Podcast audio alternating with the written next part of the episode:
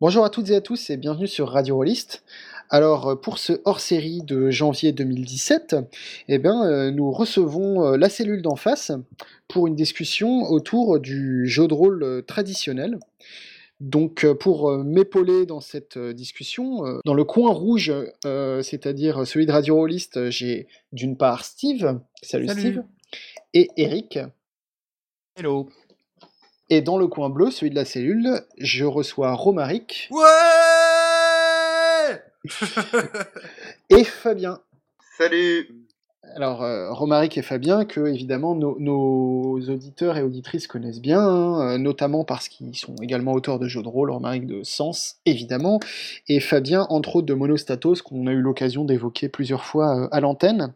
Et euh, je précise euh, dès maintenant que euh, ce sont à la fois euh, des gens de la cellule, mais ce sont des gens tout court, et donc ils s'expriment évidemment en leur nom, et, et pas au nom de leurs petits camarades qui- qui ne sont pas là ce soir. Reprochez-moi ce que j'ai dit ou ce que j'ai pu écrire, mais ne me reprochez pas ce que mon voisin de table micro a pu, Ce que Romaric va dire. Exactement, Voilà. exactement, figure-toi. Voilà, la cellule n'est pas encore une entité euh, euh, sans, sans personnalité distincte, donc euh, on fait avec. Alors pourquoi cette, euh, pourquoi cette discussion, pourquoi cette invitation? Bah, En fait, tout est parti euh, d'un post de- d'Eric sur, sur Facebook. En fait, euh, en- enfin, pour être plus exact, tout est parti d'une émission de la cellule euh, qui date, je crois, de début décembre, début du mois dernier, donc. C'était un one-shot sur le jeu de rôle Plague. La blague. Jeu, jeu de... Ouais, ouais, je le dis à la Tu française. dis blague, ok. Euh, on, on est sur un, un podcast français ici, monsieur, donc euh, voilà. Euh, donc un, donc un, jeu- un jeu de rôle de, de Jean Do, hein, je.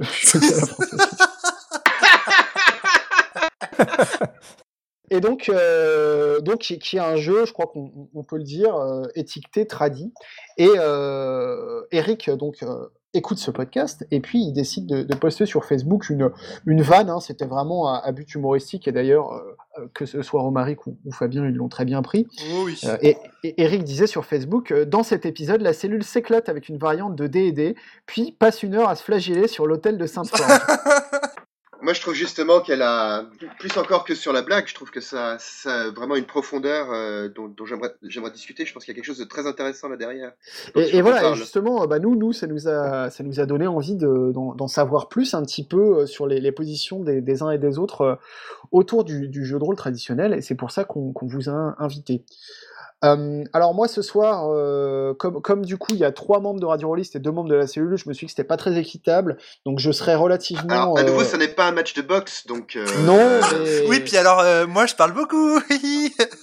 Donc t'inquiète, euh, les ce sera équitable. Hein.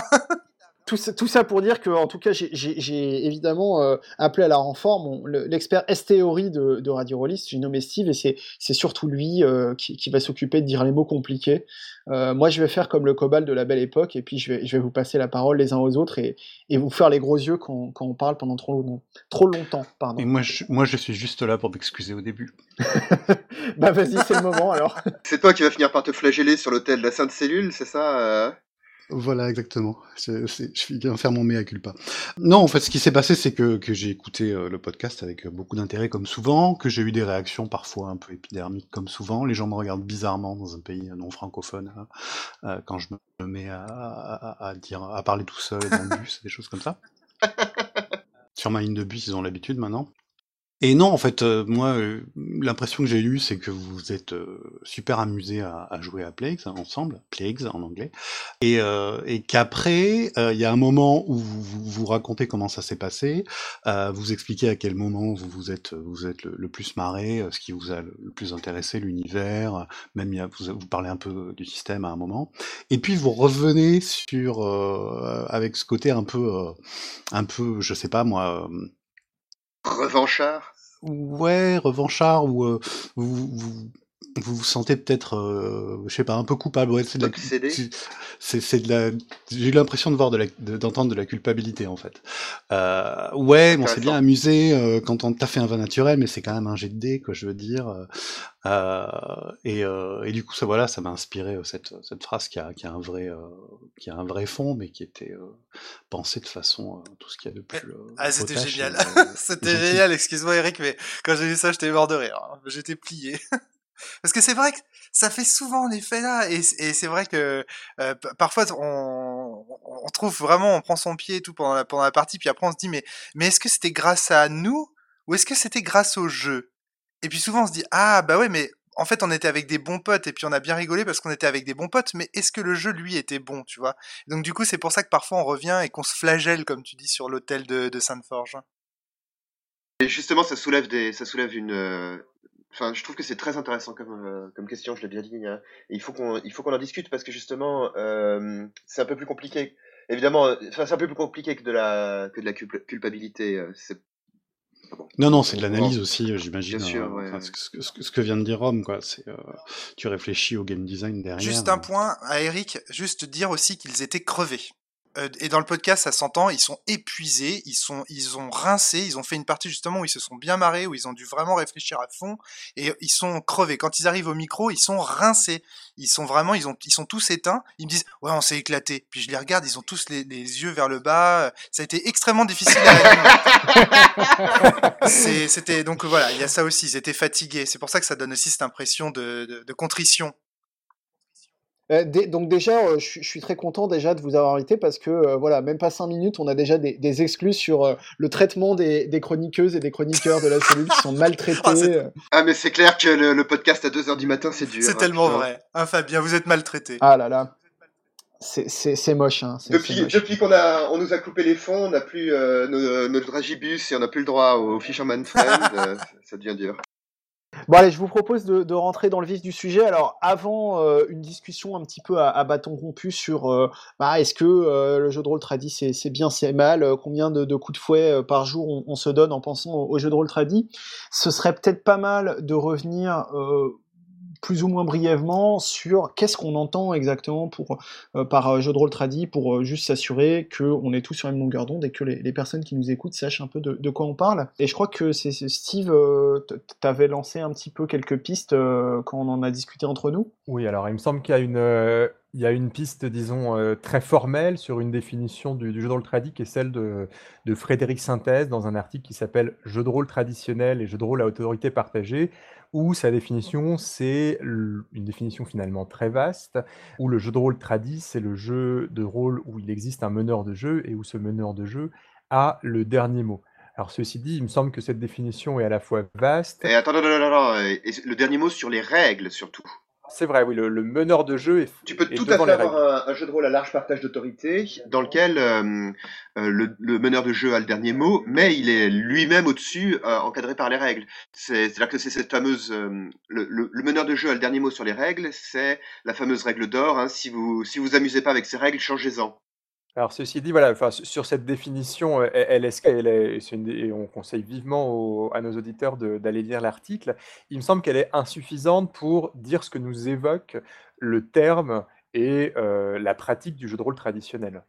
Je avait quelque chose à dire. Oui, alors moi, cette définition. Bon, d'abord, j'ai deux bémols par rapport à cette définition. La première, c'est que Frédéric Synthèse précise bien dans son article qu'il s'inspire euh, pour cette définition de ce qu'en a écrit Vincent Baker dans un article qui est d'ailleurs très bien cité par euh, Frédéric lui-même. Or, si on va voir cet article, on se rend compte que Vincent Baker est beaucoup plus large encore que ce que Fabien euh, vient de dire et que ce que Frédéric dit dans son article. Il dit euh, le, jeu de rôle. Euh, alors, nous pourrions dire, voilà, j'ai traduit avec mes mots à moi. Hein, nous pourrions dire que le jeu de rôle traditionnel signifie que le maître de jeu est l'arbitre final de tout, de tout, pas uniquement des règles. Et surtout, dans cette définition de Baker, il ne dit pas si c'est l'arbitre final au cours de la partie ou en dehors de la partie sur la façon dont la partie va se dérouler, etc. Il laisse volontairement, je pense, euh, la définition être très large. Donc ça, c'est ma première limite. Et puis ma deuxième limite, c'est que euh, moi, j'avais pas du tout cette définition-là du jeu de rôle traditionnel. Pour moi, le jeu de rôle traditionnel, c'est d'abord celui qui s'est transmis par tradition. Euh, si on regarde dans le dictionnaire ce que c'est qu'une tradition, c'est un ensemble de légendes, de faits, de doctrines, d'opinions, de coutumes, d'usages, bref, euh, des, choses qui se transmettent oralement et sur un long espace de temps. Et moi, personnellement, j'ai pas appris le jeu de rôle dans les livres. Je l'ai appris par la bouche d'un copain qui m'a appris comment, lui, il jouait au jeu de rôle. Et il m'a dit, voilà, t'as fait une partie de jeu de rôle, à ton tour maintenant d'animer les tiennes. Donc je l'ai appris par euh, transmission orale. Le jeu de rôle se transmet de rôliste à rôliste comme une tradition, quoi. Et c'est ça, moi, que j'entends par jeu de rôle traditionnel. Oui, finalement, parler de ce que nous évoque le terme traditionnel, c'est aussi parler de ce que nous évoque l'histoire du jeu de rôle. Enfin, une certaine, enfin, un certain mode de pratique, peut-être aussi une certaine façon d'écrire les scénarios, de, de préparer des scénarios euh, avant la partie. Et euh, le jeu de rôle traditionnel nous évoque un certain nombre de jeux, enfin, Donjons et Dragons. Ouais, je pense qu'on peut, on peut parler aussi de cette histoire de, de scénario. C'est-à-dire que une des caractéristiques euh, qui revient quand même souvent sur le jeu de rôle tra- traditionnel, c'est l'idée d'avoir un scénario, c'est-à-dire une préparation, parce que tu peux avoir des, jeux de rôle à large partage d'autorité, comme dans Dogs in the Vineyard, par exemple, il y a une préparation qui est très forte. On prépare le, scénario. Mais contrairement, on prépare le village, pardon. Mais contrairement, mais justement, c'est une préparation et, pas un scénario, parce que ça n'exige pas de, enfin, ça laisse une grande liberté d'action au joueur. On dit pas, il y a des points de passage obligés. Il n'y a jamais de point de, passage obligé dans Dogs. En dehors de le fait qu'il faut être dans le, dans le village, mais en dehors de ça, Voilà, Ce n'est pas un scénario parce qu'il ne prévoit pas la succession des scènes. Il ne suppose pas du meneur qu'il soit metteur en scène. Il va laisser ses joueurs explorer le village comme ils en ont envie. Comme dans Donjon Dragon, finalement. Euh, si, euh, si quand je maîtrise un donjon, pour peu qu'il soit écrit de façon un peu intéressante, moi j'ai préparé des salles avec des entrées, avec des monstres qui sont pas forcément tous euh, alliés les uns aux autres, et, euh, et j'ai aucune idée de comment les choses vont se passer, parce que peut-être que les joueurs vont prendre euh, chargé par la porte d'entrée, euh, mais peut-être aussi qu'ils vont engager quelqu'un pour aller explorer euh, la, porte d'entrée à leur place et, et se prendre le piège. Peut-être qu'ils vont trouver un autre moyen de rentrer ou qu'ils vont décider de pas y aller, etc. Exactement. C'est ju- juste que les enjeux de Donjons et Dragons et de Dogs in the Vineyard euh, ne sont pas les mêmes. Les enjeux de l'exploration sont pas les mêmes. Mais sinon, effectivement, c'est dans les deux cas, on a affaire à des à des canevas, des bacs à sable euh, que les joueurs vont pouvoir explorer dans le dans le sens qu'ils veulent. Ok, d'accord. Il y a des, des, fonctionnements par canevas, par bac à sable. Maintenant, de ce que j'en saisis, euh, dans mon, dans mon expérience, ça a été toujours des expériences, en tout cas pour moi, minoritaires. Je, beaucoup plus souvent vu des, des scénarios dans lesquels on disait, bon voilà, acte 1, il se passe ça, acte 2, il se passe ça, acte 3, il se passe ça. Voilà. ouais, je suis d'accord. hein. Je pense que c'est l'OSR euh, qui... Mais, mais je, je comprends et j'approuve ta, ta Mais vous voyez tous les deux comme euh, on est quand on parle de jeux de rôle traditionnels, on est tous obligés de faire appel finalement à nos expériences à nous, à, à comment on nous a appris le truc Mm. quoi.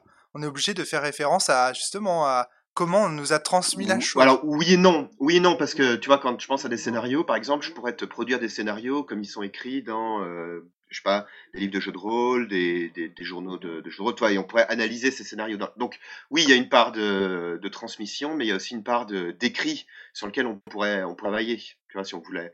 À nouveau.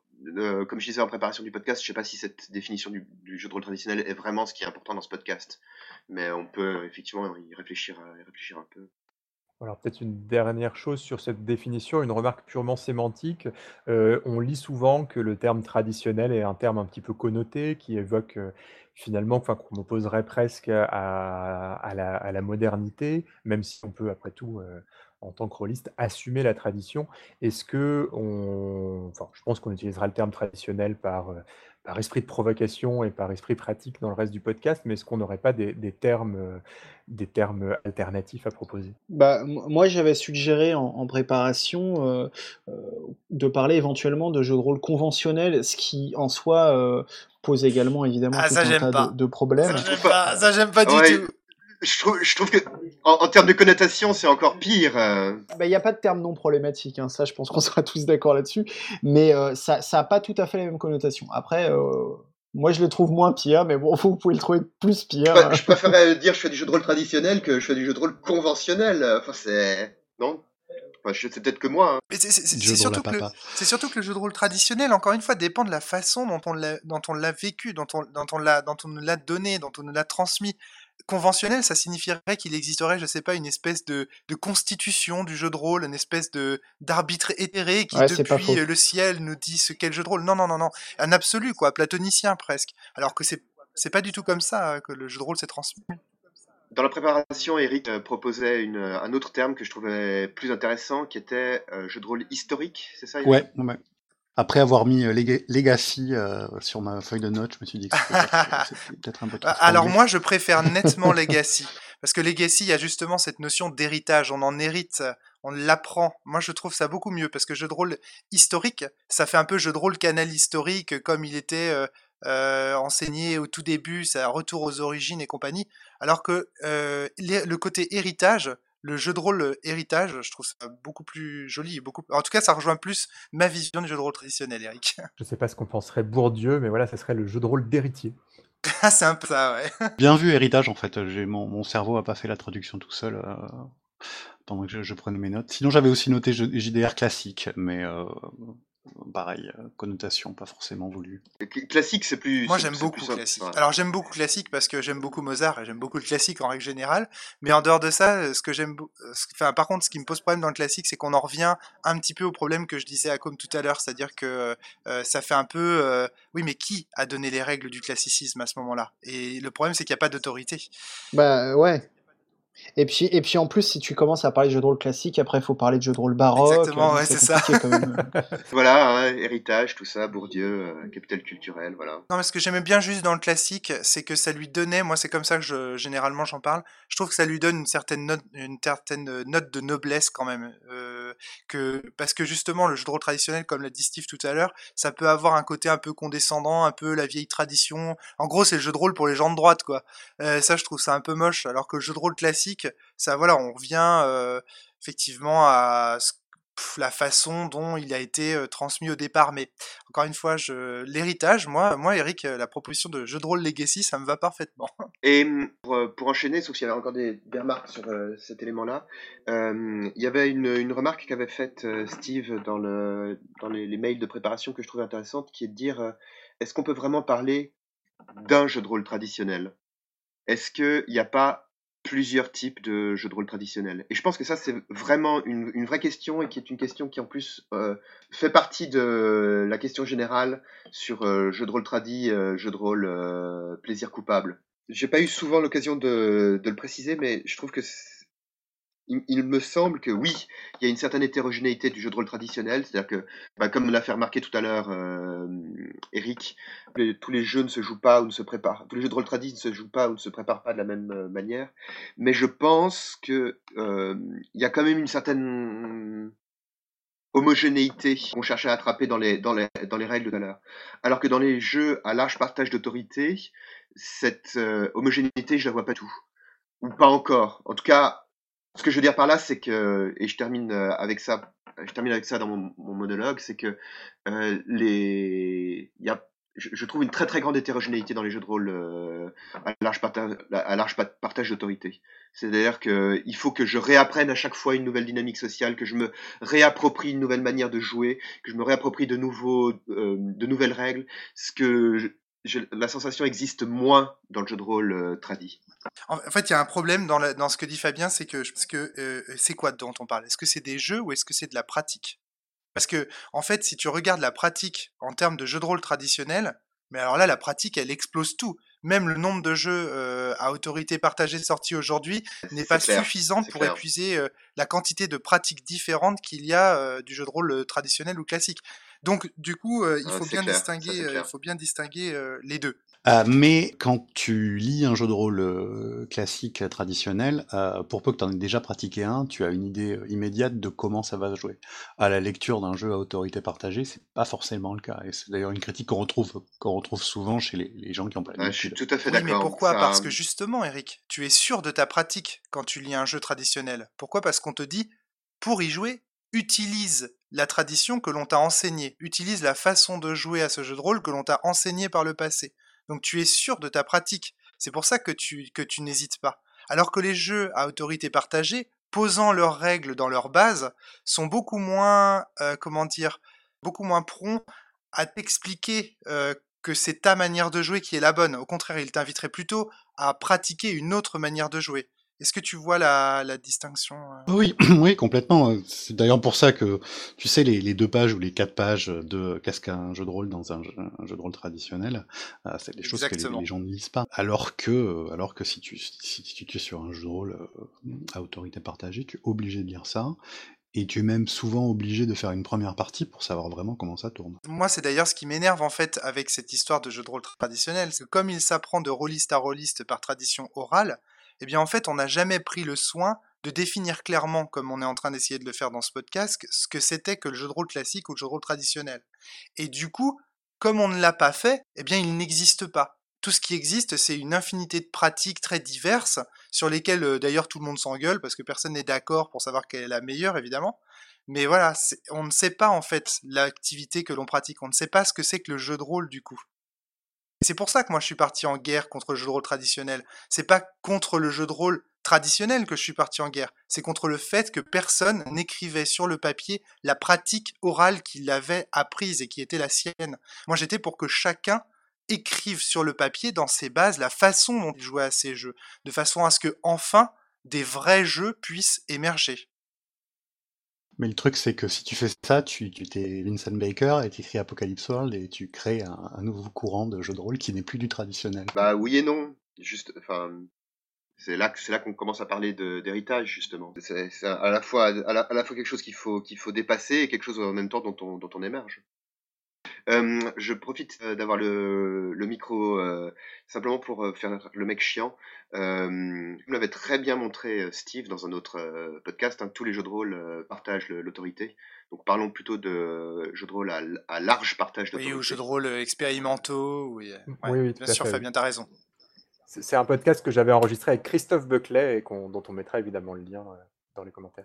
On peut dire un narrativo vegan C'est la plus je trouve que c'est sincèrement le bobo narrativisto vegan, je trouve que c'est une des plus belles insultes qu'on m'ait faites. Bien Ouais, moi je suis tout à fait d'accord. Je pense qu'en fait, on peut, on peut définir, euh, je sais pas si on peut définir le, jeu de rôle euh, traditionnel. En tout cas, je pense qu'on peut définir euh, qu'est-ce que l'inverse du jeu de rôle traditionnel. C'est le jeu de rôle qui fait râler le plus de rôlistes possible. Et, en, première partie, en premier lieu, pardon, ceux qui n'ont jamais écouté Radio Rolliste, mais qui ont un avis très très définitif sur la question. tu vois, quand tu, quand, tu, quand tu dis ça, le problème c'est que tu mets dans un même sac plein de gens qui ont une pratique de jeu de rôle qui sont fondamentalement très très différentes. Et tu vois, c'est un peu le problème avec le jeu de rôle classique, c'est qu'on a tendance à mettre dans le même panier à salade des pauvres, des gens qui pratiquent des jeux de rôle très différents, dont certains sont presque dangereux et dont d'autres sont plus safe, au contraire plus cool, dont moi personnellement j'aimerais participer et d'autres auxquels j'aimerais pas du tout participer.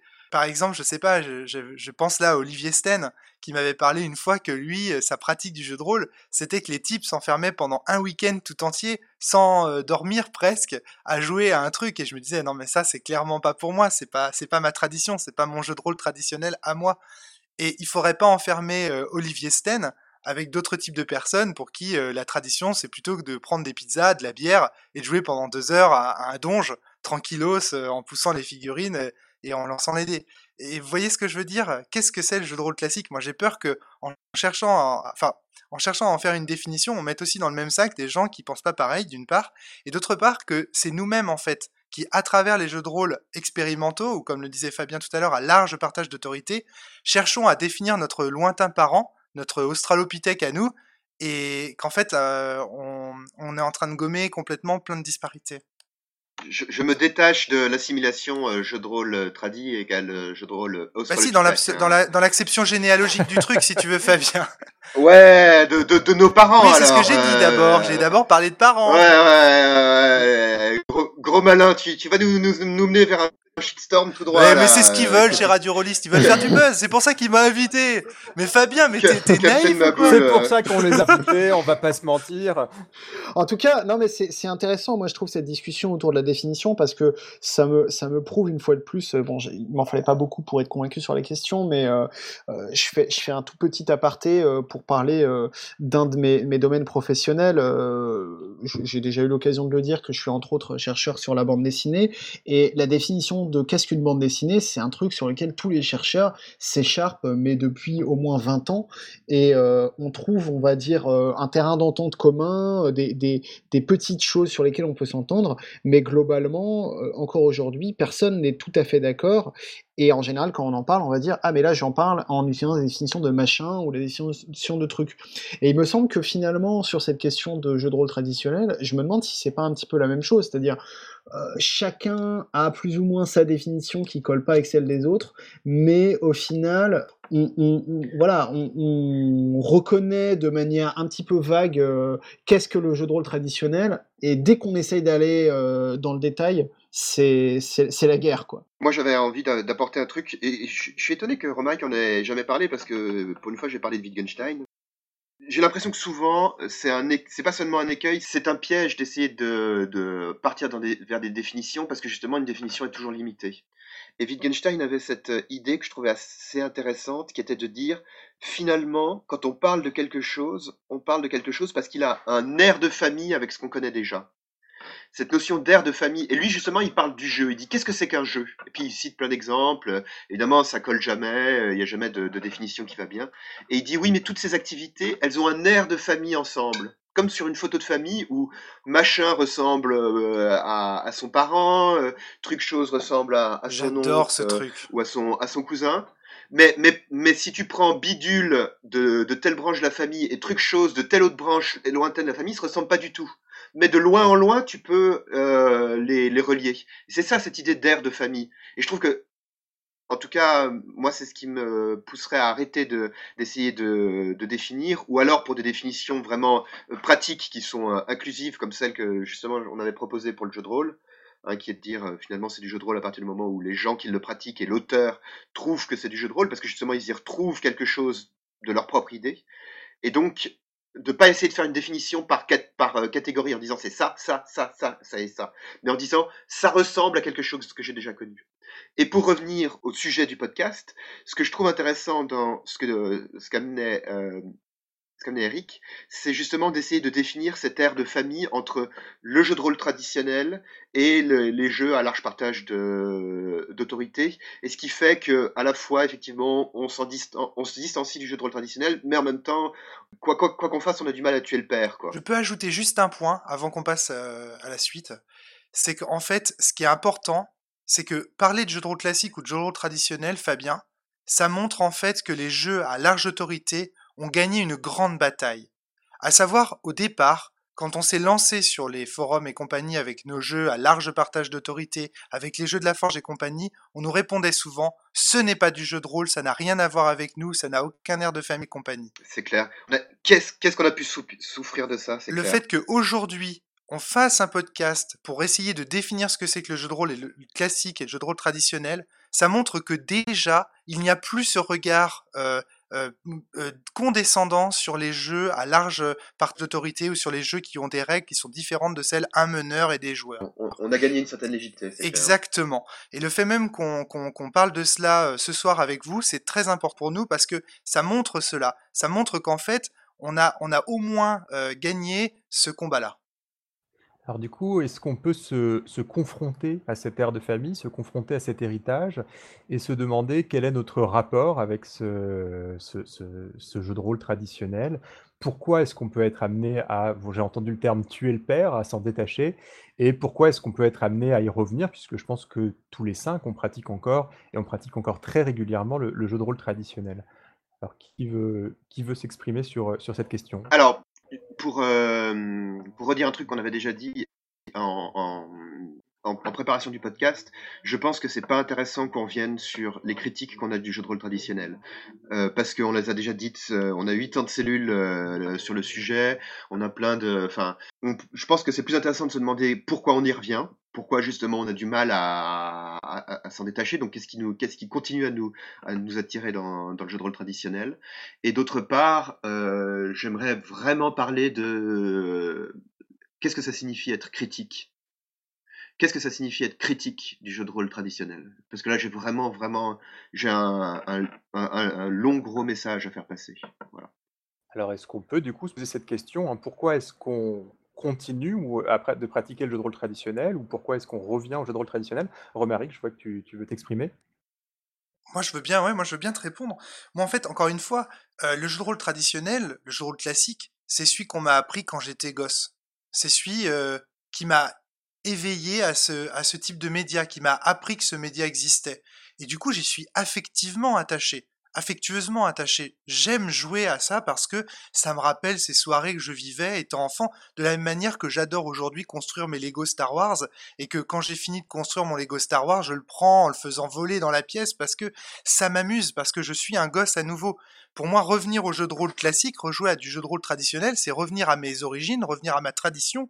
C'est un peu comme regarder les Chevaliers du Zodiaque à, à 35 ans, si tu veux, ça fait du bien. Parce que ça, ça, on se rappelle comme ça, on se dit, ah, c'était, c'était un petit peu tout pourri, les doublages étaient un peu merdiques, euh, mais bon, voilà, c'est, c'est, c'est génial, il y a des super trucs dedans. Et moi, il y a vraiment ce côté-là. Et en fait, pourquoi est-ce que j'y reviens? Parce que aussi, j'aime m'égarer dans les, dans les jeux de rôle plus modernes, avec des innovations vraiment euh, très pertinentes euh, du point de vue de la, répartition de la parole entre les joueurs, de ce que ça produit dans les parties comme propos et compagnie. Et donc du coup, cet aller-retour, en fait, ce côté euh, revenir à soi-même, à son origine, et puis explorer des choses nouvelles, ça nous permet aussi de sentir la nouveauté, d'être jeune à nouveau, toujours jeune en fait, quelque part. Moi, quand je regarde ma pratique vis-à-vis du jeu de rôle traditionnel, je me rends compte qu'il y a une sorte de paradoxe au niveau de de cet aspect expérimental du jeu de rôle, c'est que certes, le jeu de rôle à large partage de narration est presque par définition expérimental, puisqu'il va expérimenter des formes qui ne, nous étaient pas habituelles, mais cette expérimentation, elle est laissée au créateur de jeu. Finalement, c'est l'auteur des règles qui va poser un cadre d'expérimentation, et libre à nous, joueurs, dont peut-être parfois le meneur de jeu, d'expérimenter euh, ce nouveau cadre. Il me semble que, euh, en fonctionnement sur un ensemble d'habitudes, euh, la pratique du jeu de rôle alors qui sont peut-être les habitudes de ma table, mais la pratique du jeu de rôle traditionnel m'ouvre en tant que joueur, en tant que meneur alors peut-être plus en tant que meneur de jeu qu'en tant que joueur, un espace d'expérimentation. Enfin, le jeu de rôle traditionnel, c'est un jeu où je vais pouvoir me dire avant de lancer une partie: quelle forme je vais pouvoir expérimenter ce soir. Donc, euh, j'ai par exemple l'occasion de faire des parties euh, presque muettes où les joueurs euh, ne pouvaient pas parler entre eux dans la partie en jeu de rôle traditionnel. Oui, vas-y Fabien. Je voudrais pas t'empêcher d'aller jusqu'au bout. J'ai l'impression quand même que quand tu présentes les choses comme ça, il y a une forme de un peu de piège du langage qu'il a derrière, parce que tu vois, quand, on dit, oui, on peut avoir un, jeu de rôle euh, tradi euh, dans lequel on peut beaucoup innover, on peut faire des, choses.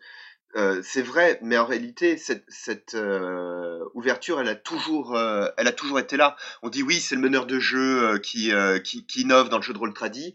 Ben, si on remplace le terme meneur de jeu par le terme auteur, Hein, et si on dit, ben voilà, quand je suis meneur de jeu, je me sens pleinement auteur, ce que j'ai longtemps essayé de faire passer, mais c'est vrai que c'est pas toujours facile comme idée à, transmettre, ben, cette distinction, elle s'efface. Ce que je veux dire par là, c'est que euh, si tu te penses en tant que meneur de jeu comme, comme auteur et que tu penses que et tu te dis je peux modifier les règles, je peux modifier les euh, et pas seulement le scénario, mais je peux aussi modifier les règles, l'univers, la manière de les propriétés euh, des responsabilités des uns et des autres eh bien, euh, à ce moment-là, tu peux te penser pleinement comme, euh, comme auteur.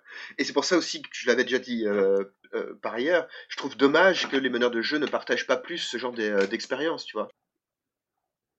C'est exactement ce que je voulais dire tout à l'heure, Fabien, quand je disais que j'invitais les gens à mettre leur pratique sur le papier, c'est-à-dire passer de la pratique de, du jeu de rôle traditionnel à auteur, c'est-à-dire mettez votre pratique sur le papier, vous devenez auteur. Meneur de jeu, pensez-vous comme auteur. Exactement. Et partagez, et partagez pleinement vos Moi, je plus sois ce que dit Steve, et en même temps, je plus sois ce que dit Fabien. Pour moi, c'est pas contradictoire ce que, ce que vous dites. Vas-y, Eric, pardon. Non, juste pour finir, il y, a quand même pas mal de ça euh, dans la pratique euh, traditionnelle du jeu de rôle. Il y a ce culte du maître de jeu. Tu sais, euh, Robert, c'est un excellent maître de jeu. J'arriverai jamais à être aussi bon que lui parce qu'il a des techniques, parce qu'il a des, il sait faire des voix et il sait à quel moment il va nous surprendre, etc. Ça, c'est des choses qui sont pas dans les bouquins, mais qui font, qui transforment le, le, meneur de jeu en, en, auteur et en créateur à part entière. Ouais, j'ai envie de poursuivre ce cette question du créateur en faisant un parallèle entre, euh, deux formes rôlistes. Donc finalement le scénario du jeu de rôle traditionnel et un type de jeu de rôle qui devient de plus en plus fréquent dans la scène, notamment indépendante américaine, c'est le nano games. Donc le nano games, c'est généralement des jeux avec un c'est des jeux scénarios en fait. C'est des jeux qui euh, proposent des mécaniques, mais proposent surtout une situation de départ. C'est des jeux comme par exemple Vast and Starlight de Epidia Ravachol, euh, des jeux comme Psyrun.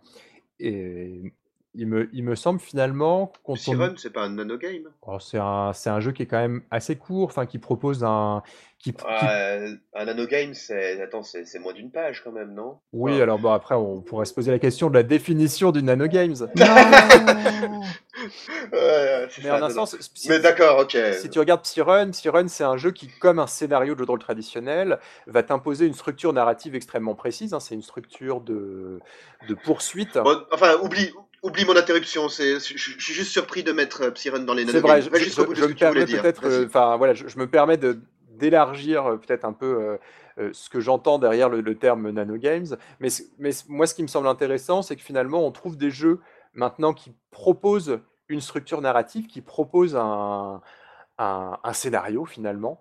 Et je ne suis pas tout à fait, enfin, en tant que joueur, je ne suis pas toujours sûr de voir une, une grande différence entre ce type de jeu et finalement le, scénario du jeu de rôle traditionnel. Est-ce que le scénario du jeu de rôle traditionnel, est-ce que la partie du jeu de rôle traditionnel n'est pas en elle-même un jeu, enfin un nanogame Ça, c- ça c'est possible, effectivement. Mais comme le disait Romaric tout à l'heure, c'est un, nano, nanogame qui ne dit pas ses règles d'une certaine manière, tu vois. Dans lequel ce qu'on appelle les règles, les mécaniques de résolution euh, classiques, ne sont pas exactement, enfin, sont pas ce qui est important au centre, tu vois. Euh, et je crois que là, on met le, doigt sur un point qui est, vraiment essentiel, hein, qui est, euh, euh, c'est ce qu'on dit depuis tout à l'heure. C'est-à-dire le fait d'arriver à, vraiment parler de la pratique, réelle plutôt que des règles euh, théoriques. Moi, j'avais la sensation quand j'ai commencé le, le, le jeu de rôle qu'en fait, les rôlistes ne savaient pas ce qu'ils faisaient. Ils ne savaient pas parce que chacun disait le jeu de rôle, le jeu de rôle, le jeu de rôle. Mais quand tu, posais la question à chaque rôliste, chaque rôliste te disait le jeu de rôle, c'est ça. Et à chaque fois, c'était toujours une définition différente que j'avais, ou en tout cas une pratique différente. Donc en fait, personne vraiment, tout le monde, tout le monde savait qu'ils pratiquaient, euh, qu'ils avaient un média en commun, qu'ils avaient effectivement un air de famille, mais ils savaient pas vraiment ce qu'ils faisaient. Et pourquoi? Parce que personne, je pense, n'avait vraiment pris le- l'ampleur de l'importance de la façon dont la partie se déroule en elle-même. C'est-à-dire que chacun se disait je joue à tel jeu parce que euh, entre les mains il y avait euh, la base, l'univers et un système de résolution. Mais personne n'avait vraiment pensé à mettre le, ce que j'appelle le système de jeu, c'est-à-dire le, le même le, comment ça se passe autour de la table concrètement. En, sociologie, on, parle beaucoup de, la manière dont les, com- les compétences se transmettent, justement. J'y pense depuis tout à l'heure.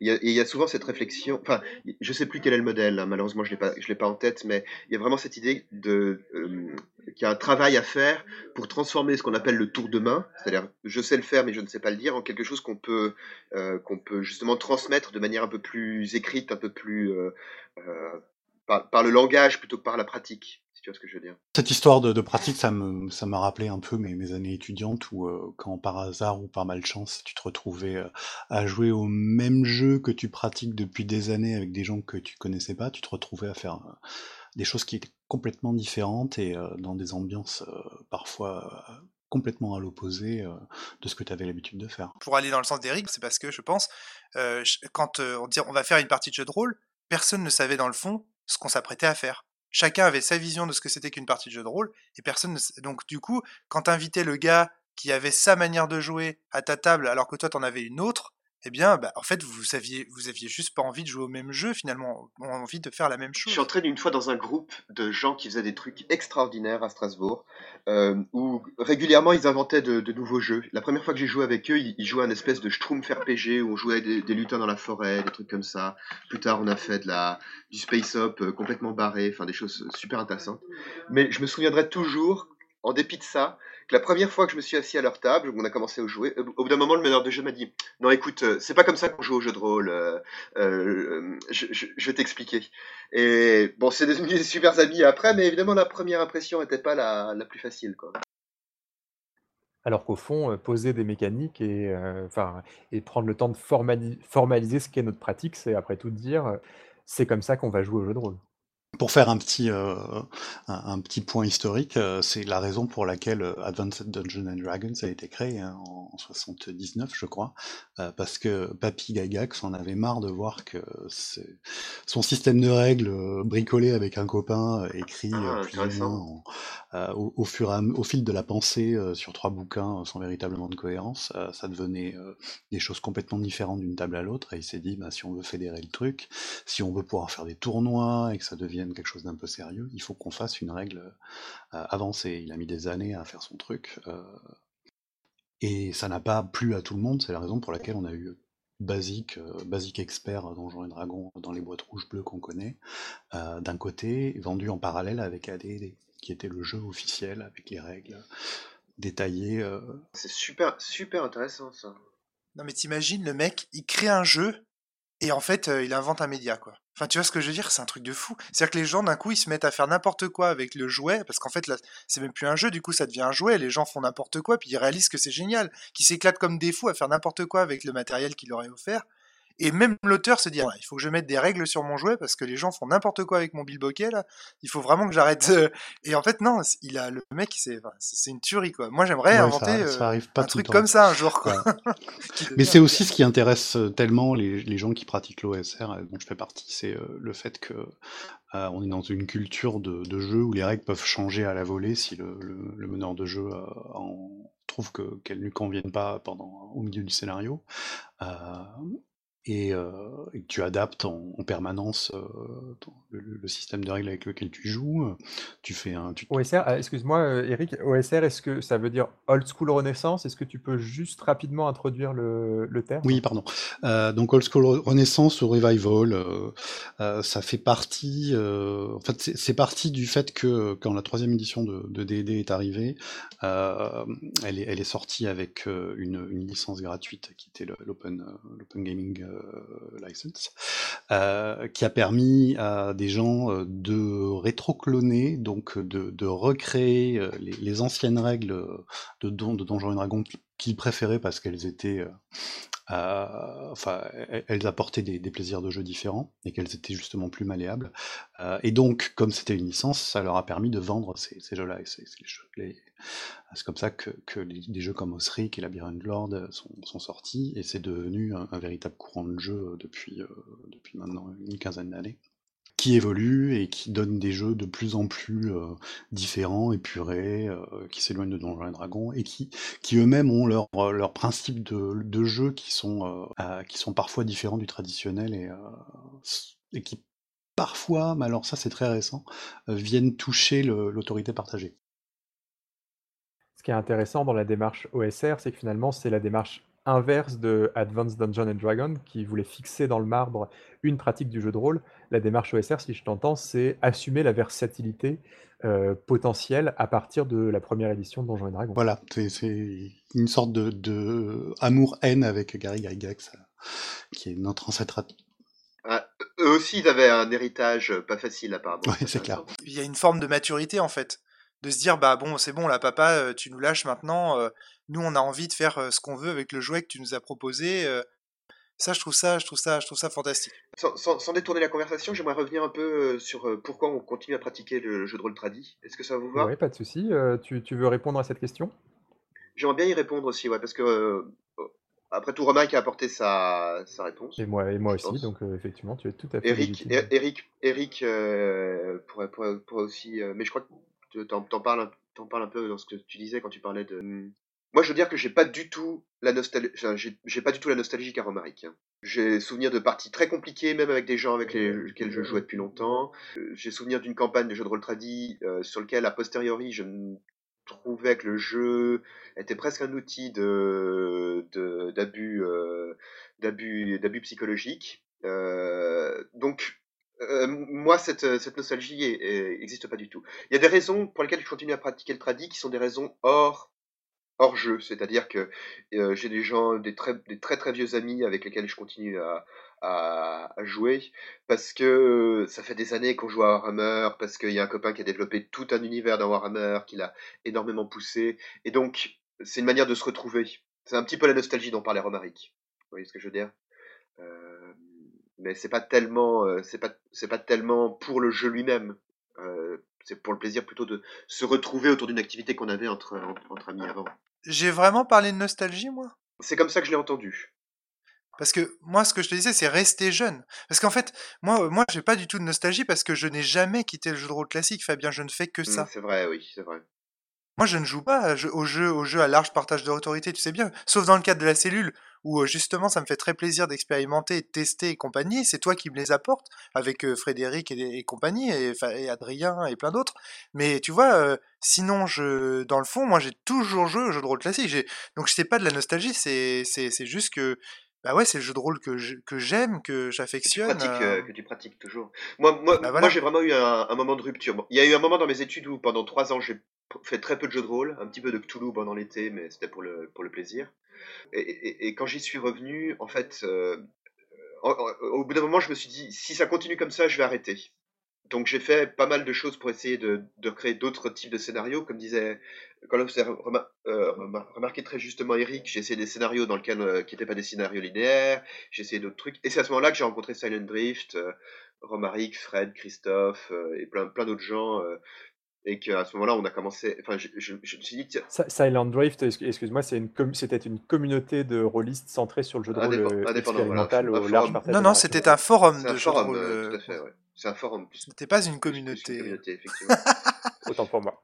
Et donc, si tu veux, je pense que j'aurais arrêté le jeu de rôle si je si n'avais pas trouvé ça. Donc, c'est vrai que j'ai un rapport différent à toi, euh, Rome, euh, là-dessus. Il y a beaucoup de gens qui disent, euh, enfin, beaucoup, je l'ai lu plusieurs fois sur Internet, hein, qui disent les, les, jeux de rôle modernes, entre guillemets, alors que, quel que soit le, type dont on parle, m'ont remis au jeu de rôle parce que voilà, c'est plus des bouquins de 800 pages, euh, c'est plus des heures de préparation et ah ça bah. permet de faire des choses différentes. Ah oui, moi, moi, c'est complètement ça. J'ai pas encore donné mon avis, mais notamment parce que j'ai pas grand chose de, de, plus à en dire.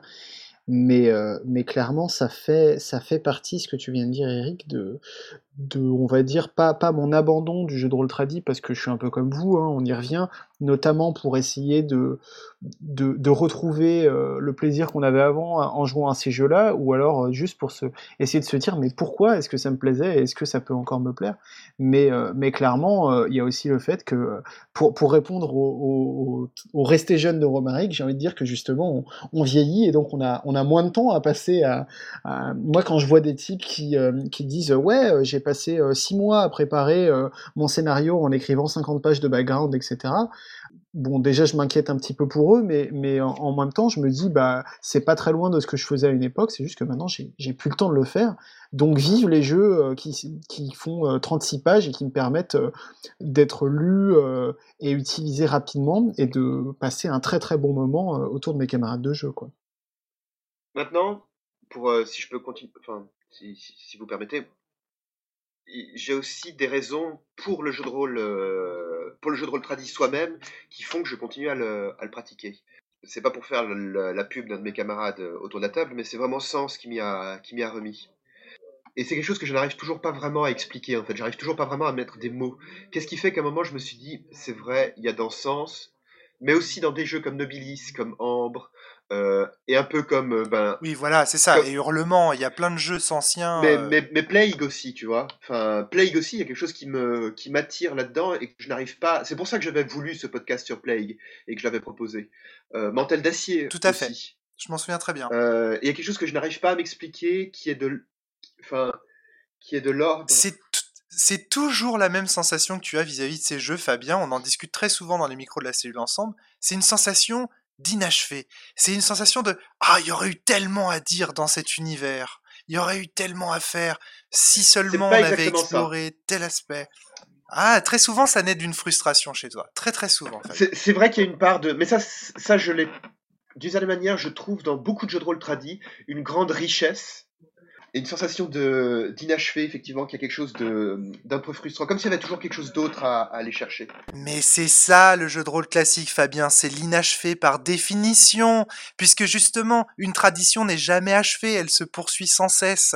Et c'est justement ça le plaisir coupable du jeu de rôle traditionnel, c'est son inachèvement constant. Mais, mais en même temps, alors oui mais non, ou non mais oui, dans le sens où j'ai quand même la sensation que euh, tu vois, sur le podcast sur Plagues, pour, revenir au cœur du, euh, du débat, l'univers de Plagues m'a l'air d'être d'une richesse incroyable. Il est beau, il y a...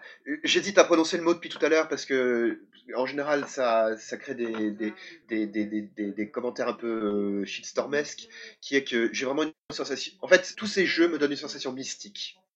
C'est-à-dire ce moment où a l'impression que le monde, le, tu, sens ce côté vaste, tu vois, des, des univers de beaucoup de jeux de rôle. euh, Tu veux dire infini? Ah Non, non, au contraire, parce que le, le mystique émerge d'une totalité, euh, de la conscience d'une totalité Ça, c'est ta définition euh, Wittgensteinienne, mais c'est c'est encore autre chose. J'ai souvent cette sensation du, euh, de, de- de- du vaste, tu vois.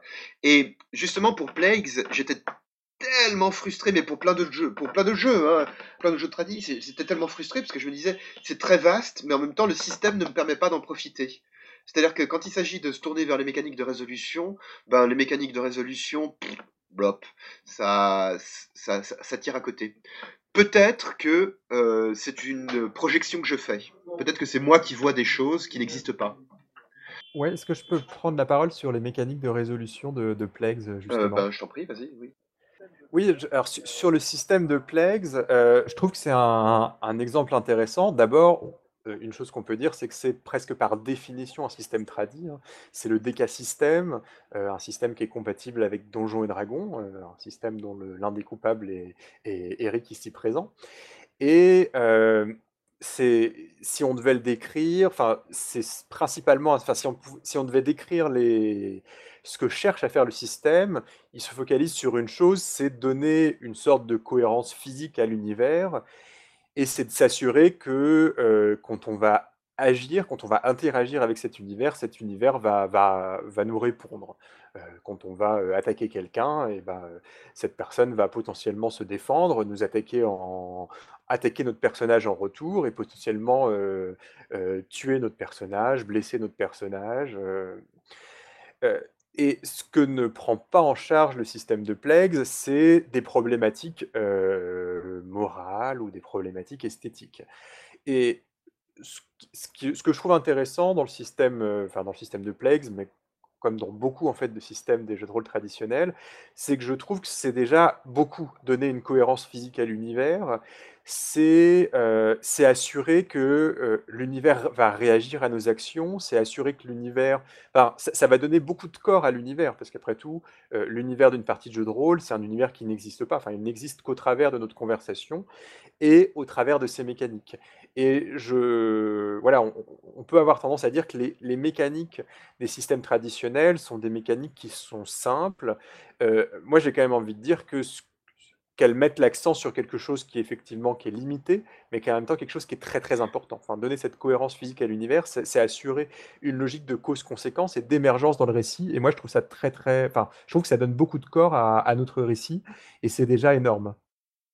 Oui, d'accord, elle t'assure une résistance, mais après tout, tu peux avoir une autre résistance que la résistance physique, tu vois. Tu peux avoir la résistance sociale, par exemple, qui peut être euh, formalisée. Oui, mais il me semble que cette résistance physique, elle est, enfin, moi, elle me donne une cohérence, enfin, voilà, je, euh, une cohérence que je trouve. euh, Ok, Qui fait je pourrais, ça c'est quelque chose dont, dont- dont je- on pourrait débattre euh, par, par ailleurs. C'est parce que tu es un physicaliste, Steve. ah, c'est possible. Je voudrais juste, euh, av- avant de partir dans les insultes comme euh, salaud de physicaliste, Physicaliste. Espèce de salope physicaliste je, je voudrais juste leur dire euh, dans l'enregistrement, ce que euh, je reproche, c'est pas, je dis pas que le système DK est, est bon ou mauvais. Il n'y a pas, à mon avis, de système bon ou mauvais dans l'absolu. C'est juste qu'il ne répond pas aux, aux attentes que l'univers de Plagues peut légitimement faire naître. Voilà. Je voulais le- leur dire dans l'enregistrement parce que je l'avais dit hors micro. Je crois que Eric est d'accord avec ça. Ouais. Ouais, j'ai pas lu Plagues euh, en détail, en tout cas pas depuis sa sortie, et donc je pourrais pas dire euh, à quel point il a été euh, transformé pour euh, et, euh, et adapté pour, pour, coller euh, au jeu, mais à la base on était, enfin moi c'est en fait c'est une simplification du D20 système, donc la troisième édition de Donjons et dont j'ai parlé tout à l'heure, que j'avais faite pour le jeu de rôle L'Enfeust. Donc avec une idée euh, fun euh, et Tu sais que je connais des communautés de gens Euh, qui, pour qui, le, jeu- quand on leur parle de jeu de rôle, c'est l'enfest. Je sais plus si je l'avais dit dans, dans un podcast euh, de la cellule. Non, mais ça me fait très plaisir. Mais je connais des gens que quand je leur dis, je leur dis, ah oui, je fais des jeux de rôle, ils m'ont répondu, ah ouais, ben, comme l'Enfest. Je dis, mais l'Enfest, c'est pas des BD. Non, non, l'Enfest, euh, c'est un jeu de rôle. Ils connaissaient quand même les BD, hein. Je dirais pas, pas jusque là, mais j'avais trouvé ça assez, euh, assez génial. euh, Et chez eux, ça avait super, super bien pris. Ouais, moi j'ai eu quelques quelques retours assez sympas, euh, genre euh, le père qui dit, moi je joue avec mes, enfants sur un forum, je lui pose la question, euh, Ah, t'es un ancien rôliste qui, qui, qui euh, fait découvrir le jeu de rôle à tes gamins. Il fait non, non, c'est ma fille de 13 ans euh, qui, euh, qui a acheté le, le jeu, euh, sachant pas trop ce que c'était, et qui nous fait jouer euh, ses frères et sœurs et Ah, moi. c'est cool, je, Exactement, suis, ouais. je suis vraiment content pour Et toi. J'ai la, sensation que l'Enfeuse, c'est un peu comme Nealbuck, fait partie de ces jeux qui ont amené des gens euh, à faire du jeu de rôle, des gens qui n'y auraient pas forcément joué si ces, si ces deux euh, supports n'avaient pas existé, si ces deux médias n'avaient pas existé. Bon, t- comme tous les jeux à licence qui ont eu la chance d'être distribués euh, Tout à fait. plus largement que- qu'en boutique. hein. Tout à fait. Mais bon, tout ça pour dire que c'est euh, que le DK System, euh, c'est le Grumpf qui l'a qui a lancé l'idée puisqu'il il- il a piqué le, système et il l'a adapté à, un univers à lui et on en a ensuite discuté et c'est lui qui m'a proposé d'en faire un, système générique entre guillemets chez John Doe et donc on en a fait quelque chose qui, était un, jeu d'aventure euh, fun avec des crasses et des contre-crasses qui permettent de, jouer à peu près ce qu'on voulait mais avec toujours le même genre d'ambiance un peu, un peu un peu danger, prise de risque, etc. Justement, tu, tu lances des dés 20 et quand tu fais un, un vin naturel, t'es content. Mais euh, ça ne fait en effet que, simuler euh, la, physique de l'univers. Si je peux, je voudrais revenir sur ce que. Enfin, développer jusqu'au bout ce que je disais à propos de cette sensation de. un peu de mystique ou de, de vastitude des, univers euh, de jeux de rôle, euh, de jeux de rôle tradis. En tout cas, que je, qui, fait que j'y reviens. J'ai un peu le fantasme, mais je, je sens que d'une certaine manière, ce fantasme, euh, par, né- par, par nature, il est impossible de trouver un jeu dans lequel on aurait un système de jeu qui permettrait de d'explorer ce côté infini du, euh, du monde et en même temps euh, qui, voilà, qui, qui arriverait à combiner les deux. Euh, si vous voyez ce que je veux dire. C'est quelque chose que je recherche beaucoup dans mes, mes créations euh, en ce moment, ce qui fait que c'est un petit peu difficile parce que justement j'ai bien la sensation que c'est une, une, une- pas vraiment une quête impossible, mais enfin c'est un niveau d'exigence qui est assez, assez, assez grand. Pour donner un exemple, Slay With Me de Ron Edwards, euh, que j'avais traduit pour la boîte à eux, euh, est, un jeu qui m'avait donné ce sentiment, parce que c'est un- donc Slay With Me pour euh, ceux, ceux qui ne connaisseraient pas, c'est jouer du Connor le barbare, donc la Swa- Sword and Sorcery, euh, à deux. Euh, c'est un jeu de rôle assez court, mais qui, euh, dans ses, ses règles ont beau être très très condensées, elles poussent les, les joueurs à, à créer leur, leur propre univers un- euh, au fur et à mesure dans le canon de la Sword and Sorcery, ce que je trouve être vraiment cool. Et quand je joue à, quand je fais des campagnes de Slay With Me, parce qu'on peut faire des campagnes de Slay With Me, on arrive à faire des choses où il y a tout un univers qui se déploie devant nous, et on sent justement à nouveau ce plaisir de cette sensation un peu mystique comme ça de cet univers qui qui qui, qui, qui, est vaste et qui en même temps est, est cohérent. Moi, c'est ce que j'adore dans les jeux propulsés par l'apocalypse, mais c'est intéressant ce que tu dis parce que euh, pour moi, un des attraits du jeu de rôle traditionnel ou mainstream dans l'idée du, jeu qu'on trouve dans toutes les boutiques, etc., sont les univers qui, sont développés euh, par des, équipes d'auteurs et d'illustrateurs qui font des choses souvent euh, super intéressantes et super belles. Alors que euh, les, systèmes sont souvent assez euh, basiques, ou en tout cas euh, se cantonnent à, la, à simuler la physique. Et ce sont euh, paradoxalement les jeux les plus courts euh, qui, eux, ont des systèmes plus... euh, qui, poussent un peu plus les, thèmes développés par le jeu, qui, eux, finalement, sont vendus sans univers, mais te permettent d'expérimenter un univers que tu crées toi-même. Alors pour Slay With Me, c'est pas exactement l'univers que tu crées toi-même, parce que tu as quand même un canon esthétique qui est très très fort. Et, et au départ, tu fixes ton personnage à travers une liste qui est une liste finie. Donc, euh, je vois ce que tu veux dire, mais disons que à ce moment-là, le- le- l'exemple de Slay With Me tout- euh, marche un, petit peu, un petit peu moins bien. euh, tu vois ce que je veux dire? Ouais, mais, euh, mais pour moi, quand je, quand je parlais de, de ces jeux courts qui te permettent de créer des univers, je pensais à Apocalypse World, D'accord, Dungeon ok. World et, Ah oui, euh, tous les autres, tu vois. C'est, d'accord. À ce moment-là, je, je voyais pas ça comme des jeux courts, mais ok. Enfin, que si tu fais la différence entre un appel de Cthulhu et un, et un Apocalypse World, euh, quand tu regardes la taille que ça prend sur tes étagères, tu, vois de... Bah ouais, d'accord. Ça, je- ok, c'est pas, pas très important comme, euh, comme question. Euh, J'avais la sensation que, euh, si tu veux, par exemple, Apocalypse World, ça demande quand même de beaucoup s'immerger dans les règles, dans son fonctionnement. Mais ok, enfin, c'est pas, pas, je, te, je, te- je me battrai pas pour, pour ça. Bah, en, ouais, en fait, c'est c'est ce que je voulais dire, c'est que c'est pour la différence entre des, des règles qui cadrent énormément euh, l'esthétique, euh, la thématique, etc., euh, et qui te permettent de développer un univers toi-même à partir de finalement euh, relativement peu de texte, par rapport à des jeux comme euh, l'appel de Cthulhu, c'est peut-être pas forcément un bon exemple parce que c'est un peu un multivers, mais euh, un jeu comme Vampire par exemple, euh, avec euh, ses, Cafarnaum aussi, c'est, je sais euh, pas si t'avais. Caf- ouais, c'est un Cap- jeu que ouais, beaucoup, des- beaucoup aimé de ce point de vue-là. euh, Justement, qu'il y avait aussi cette, euh, cette, cette, cette- ce côté un peu vaste de- d'univers qu'on ressentait très bien. J'ai un trou là, en fait, je pense au jeu euh, de Dark Fantasy français par, euh, par Agathe. Euh, et je suis infoutu de me Les Ombres le nom. d'Estérène. Ah quel, joli On a été stéréo. de quoi. concert. Ouais. Ouais, eh, c'était énorme. La prochaine fois que je vais croiser Nel, il va m'en vouloir parce que je me souviens pas du nom de son jeu. Oh, on le coupera Euh, au montage, t'inquiète pas. Ouais, tu parles, tu dis ça, tu dis ça à chaque fois. Euh, non, vous voyez, vous voyez, euh, je pense à, à ces univers qui se, qui se développent euh, au fil des suppléments, avec euh, des plannings sur euh, 4 ou 5 ans, avec des secrets euh, qui sont encore pas, rév- pas ré- révélés pour euh, les ombres Je suis d'Estérène. pas sûr de, de te suivre entièrement parce que je trouve pas que ce soit nécessaire comme, euh, comme fonctionnement. Toi, Plagues, par exemple, c'est un univers qui me fait vraiment rêver et il fait. euh, attends, je l'ai dans les mains là. euh, il fait, il fait euh, 300, 300, 300 pages. quelque chose- Non, même pas. Oh là là, moins de, moins de 150 pages, tu vois.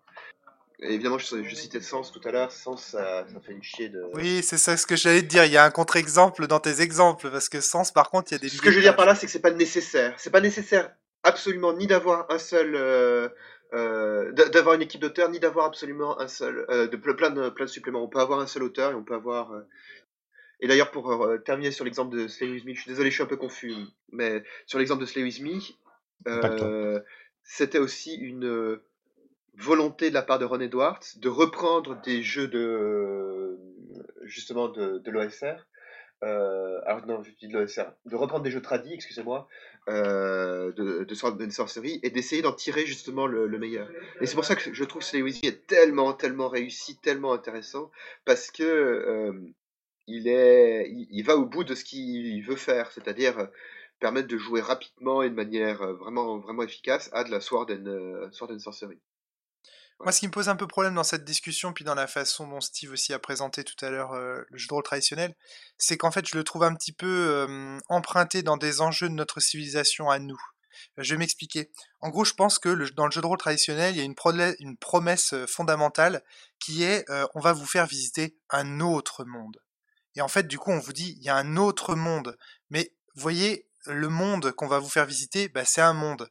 Et alors, qu'est-ce qu'on suppose qu'il existe dans notre monde à nous et qu'on supposerait qu'il existerait dans un autre monde Ah bah, bah la physique de l'univers, tout simplement. C'est-à-dire que si on visitait un autre monde, bah, il aurait probablement la même physique euh, que nous. Alors du coup, bah, qu'est-ce qu'on va simuler? Parce que c'est ça en fait l'idée, c'est qu'on va créer un jeu de rôle comme simulateur. Alors on va commencer à se dire bah les combats parce que ça c'est important. Hein. Généralement quand on va visiter un autre monde, qu'est-ce qu'on fait? Bah on les pille et puis euh, on les défonce. Donc euh, bah, il faut d'abord savoir se battre. Non mais voilà c'est ça, c'est-à-dire qu'en fait là ce qu'on est en train de présenter c'est une vision du jeu de rôle bien occidentale, bien européen, avec des enjeux bien occidentaux et bien européens, et avec des présupposés euh, religieux, euh, existentiaux, réalistes. on est complètement matérialiste et physicaliste dans toutes ces conversations. J'espère que vous en avez conscience. Ce que, tu regrettes finalement, euh, Fabien, à travers Plagues, c'est que l'exploration qui t'est proposée de cet univers soit faite par ce biais justement physicaliste guerrier, et tu aurais peut-être préféré une autre type d'exploration avec d'autres types d'enjeux, d'autres types de relations, parce que il y a plusieurs manières de faire l'expérience d'un univers. L'expérience physique, le toucher, le sentir, etc., c'est une chose, mais l'expérience affective, l'expérience esthétique, l'expérience mystique, ça, ce sont aussi d'autres modes de présentation Ouais, du ce, que, monde. ce, que, ce que tu dis finalement, c'est que d'une certaine manière, ma critique est pas, est pas juste envers, envers Plagues, parce que je lui demande de faire quelque chose que Plagues ne fait pas.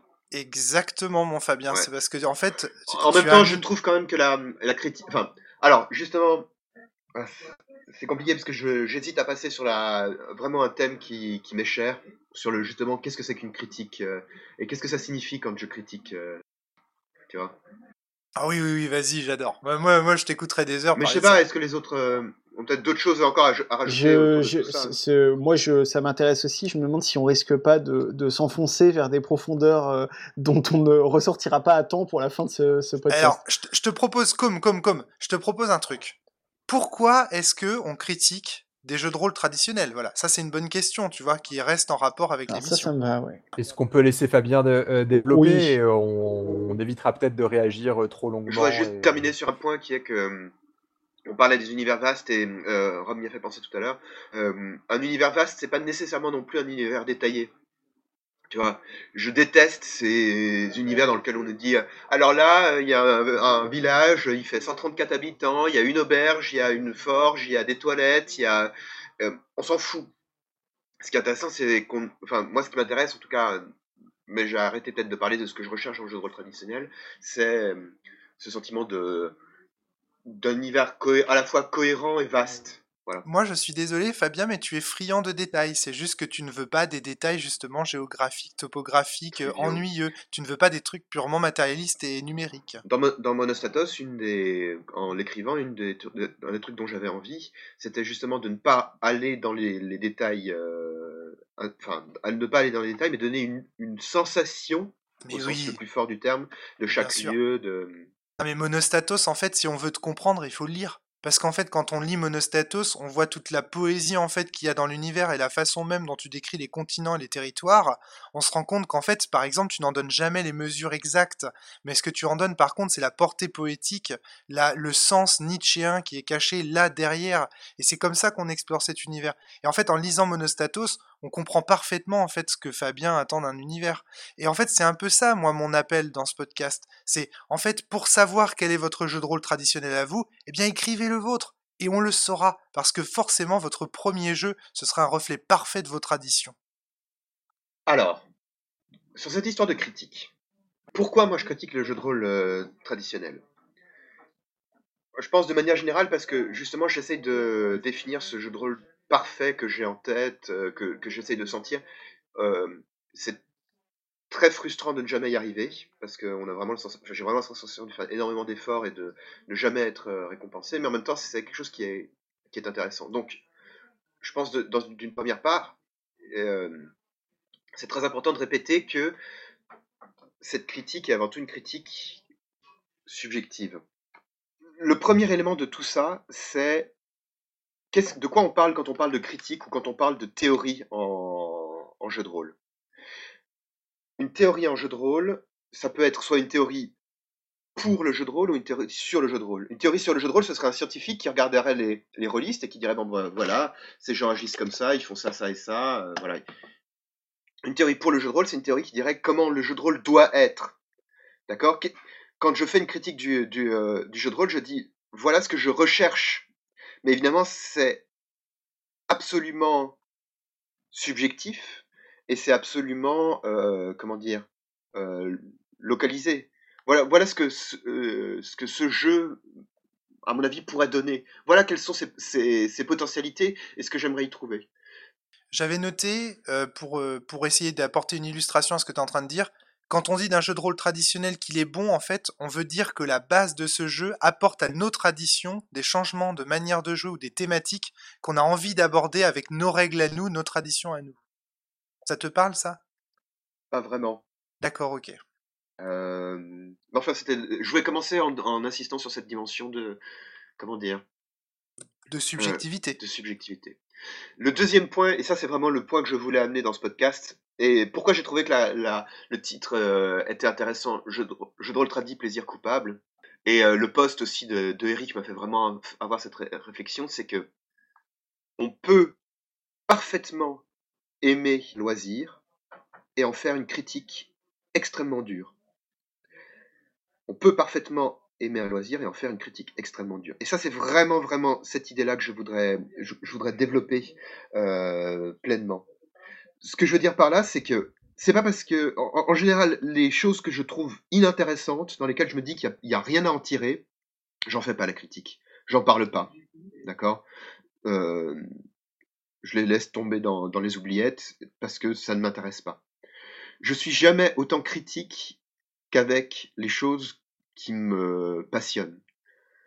J'ai fait des critiques euh, assez poussé de sens, par exemple, mais, mais de plein, de plein d'autres jeux, tradis ou pas tradis d'ailleurs. Hein. Il y a tout un, rapport de partie sur les ateliers imaginaires dans lequel euh, j'explique pourquoi euh, It Was a Mutual Decision de Ron Edwards.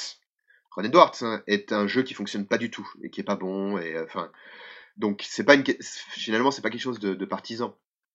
Tu, peux le dire euh, sur Radio Rollist, on n'aime pas Ron Edwards et euh, comme on a dit beaucoup beaucoup de mal de Sorcerer. Et, pourtant, moi j'aime énormément euh, Ron Edwards. Je parlais de, de Slay With Me tout à l'heure. Vraiment, c'est quelqu'un que je trouve très intéressant. Mais voilà, si tous ces jeux ne, ne, ne fonctionnent pas. Et ça, c'est vraiment important. Il y a euh, Feminist Frenzy, qui est euh, une association qui fait des, vidéos euh, féministes sur la culture sur la culture populaire et qui a été victime d'un harcèlement absolument monstrueux il y a, quelques années. a pour c'est donné comme, devise ou comme slogan Be critical of the media you love. Alors excusez-moi, Eric me, corrigera, hein, mais donc soyez critique du, média que vous aimez. C'est-à-dire que euh, non, le, le tradit de ce point de vue-là n'est pas un plaisir coupable. C'est juste que c'est pas parce que je prends du plaisir qu'en même temps je refuse d'analyser ce que je vis, de penser euh, en me disant est-ce que ça fonctionne, est-ce que ça fonctionne pas? Et en réalité, c'est quelque chose que je fais tout le temps, que je fais aussi pour le jeu de rôle, euh, pour, pour des jeux de rôle à large partage d'autorité. Donc à nouveau, ce n'est pas quelque chose de, c'est pas quelque chose de partisan. Alors, ce qu'il y a, c'est que forcément, euh, dans le jeu de rôle tradi, ça fait plus longtemps, et il y a plein de choses que je, que je vois beaucoup plus et sur lesquelles j'ai réussi à mettre des mots, ce qui fait que, ben oui, je suis plus euh, euh, critique, notamment sur la critique qu'évoquait un peu Romaric au début, qui était, ben voilà, est-ce qu'on est-ce que c'est le jeu qui est bon ou est-ce que c'est juste nous qui sommes bons? C'est-à-dire si on avait joué euh, à autre chose que Plagues, est-ce que ce serait aussi autant à, amusé? Qu'est-ce que le jeu nous a apporté lui? Oui, puis avec des gens qui sont pas particulièrement nos amis par exemple. Voilà, des choses comme ça. Est-ce qu'on se serait amusé? Donc vraiment, ça, ça c'est vraiment une question de maturité de milieu. Il faut qu'on arrive à se dire que c'est pas parce qu'on critique quelque chose qu'on ne, qu'on ne l'aime pas les choses que je n'aime pas, que je trouve sans valeur, je ne les, personnellement, je ne les, les critique pas. Et quand je reçois une critique d'un de mes jeux, d'un de mes travaux, ma première réaction, c'est plutôt une réaction de plaisir. Je veux dire, ah chouette, il y a quelqu'un qui s'est penché sur ce qu'il a fait, il va peut-être m'apporter quelque chose. Ce qui ne veut pas dire que toutes les critiques sont bonnes. Hein. On peut me dire, euh, tes critiques, elles sont, elles sont pas pertinentes, euh, t'as pas assez testé le jeu. Euh, enfin, ce qui pose encore tout un tas de questions qui sont, qu'est-ce qu'est-ce que c'est qu'une bonne critique? Mais instinctivement, initialement, une critique, c'est une bonne chose pour une œuvre et c'est une bonne chose pour un média. Je pense qu'un milieu qui ne, qui ne critique pas, qui, euh, qui ne se critique pas, qui n'est pas assez euh, réflexif, c'est un milieu qui, à mon avis, est en train de, de mourir. Donc c'est important qu'on soit, qu'on soit critique sur nos, nos, propres travaux. Et à nouveau, à mon avis, une des gros, un des gros travaux qu'on pourrait mener collectivement comme release, c'est qu'est-ce que c'est qu'une euh, qu'une qu'une bonne critique? Souvent on plaisante un peu parce qu'on dit à la fin des one shots, on fait la critique du, de l'émission one shot. Donc euh, l'émission one shot, hein, c'est une émission sur la cellule dans laquelle on, on, on, teste des jeux. Et à la fin, on se dit toujours ah oui, mais le one shot, c'est pas partie d'un jeu. On teste une partie d'un jeu et c'est tout le problème de cette émission. C'est ça, c'est ça. C'est-à-dire qu'on prétend tester le jeu en n'en faisant qu'une partie. C'est ça le mais problème. Je pense, mais je pense que une des pourquoi pourquoi ces questions-là reviennent tout le temps à la fin? Parce que on ne sait toujours pas vraiment ce que c'est qu'une bonne critique de jeu de rôle. Alors il y a des trucs sur lesquels on insiste sur la cellule du type euh, ben voilà, il faut euh, avoir joué au jeu déjà. Hein, on critique pas le jeu sans y avoir joué. Il faut avoir essayé de comprendre ce que la personne a fait. La la la la la la. être bienveillant, t'oublies la bienveillance aussi qui est très il importante. il faut être bien bienveillant, euh, des, choses comme ça. Donc on pourrait réfléchir à ce que, mais instinctivement une critique, le, consensus c'est pas c'est pas une bonne chose. Je dis pas qu'il faut pas que ça existe. Hein. il y a aussi un plaisir à être dans une communauté, à être d'accord avec d'autres personnes, mais la critique est une bonne chose. Moi je suis je suis à 100% d'accord avec Fabien. Juste pour dire, je suis à 100% d'accord avec Fabien sur ce qu'il vient de dire. Oui, moi aussi. Et euh, surtout qu'en jeu de rôle, euh, la critique peut être extrêmement constructive dans le sens où euh, une bonne critique, c'est peut-être aussi un hack. on est dans un médium où on peut se permettre facilement, sans avoir des années et des années de, formation ou, ou énormément de matériel, d'améliorer le jeu qu'on critique. Il y, a, une très belle phrase de, Vincent Baker au sujet des hacks d'Apocalypse World en disant que créer des jeux, c'est entrer dans une conversation entre game designers. Je suis entièrement d'accord avec ça. J'aime bien. D'ailleurs, euh, ouais, juste un point, euh, Flavie là, est en train de créer son, son propre jeu en ce moment, et euh, ce qui est génial, c'est que son l'introduction de son jeu, c'est une, c'est une conversation complète, tu as un, un rebondissement complet avec plein de théories qui sont défendues par des auteurs qui viennent à la maison et tout. Et au final, je lui disais, mais en fait, ce jeu, l'introduction, elle, elle vaut presque comme un article théorique parce que elle, elle reprend vraiment point par point euh, certains, certains points qui ont été abordés ou qu'elle a rencontrés euh, et elle les, elle les débat comme un théoricien. Donc c'est, c'est, je suis complètement d'accord avec, euh, avec ce que vient de dire Steve. Et ben voilà, je suis content que ça fasse absolument pas débat avec ce que j'ai apporté. Si vous n'avez pas de critique, c'est peut-être que mon truc est, est, est à chier, c'est ça euh, C'est ça le Non, je pense pas, centre Fabien, mais par contre, en fait, le fait est que là, tu t'adresses à des gens qui ne sont pas, euh, comment dire, tes opposants. C'est-à-dire, en fait, euh, le, problème, si tu veux, Fabien, c'est que les gens qui défendent des thèses opposées à celles que tu viens d'opposer, c'est des, c'est, c'est des gens qui sont de mauvaise foi, en fait. Parce que euh, tout quiconque écoute euh, la cellule ou Radio Rolliste ou les critiques de Radio Rolliste ou les chroniques de Radio Rolliste ou les critiques de la cellule avec bienveillance, sait très bien qu'on pense beaucoup de bien des jeux qu'on teste. C'est pour moi là, tu viens de faire un avertissement euh, qui euh, qui résonne euh, dans le passé en fait. Dans le passé, on rencontrait ce genre d'opposition, mais maintenant, je crois que c'est assez entendu que le, le, le milieu du jeu de rôle est un média maintenant mature et qu'on peut y faire des critiques comme on en fait au cinéma. D'accord, mais, mais, mais alors, ça- ma question s'adresse un peu plus à, à Eric. Si, si ce que je dis ne, ne- ne semble pas être problématique,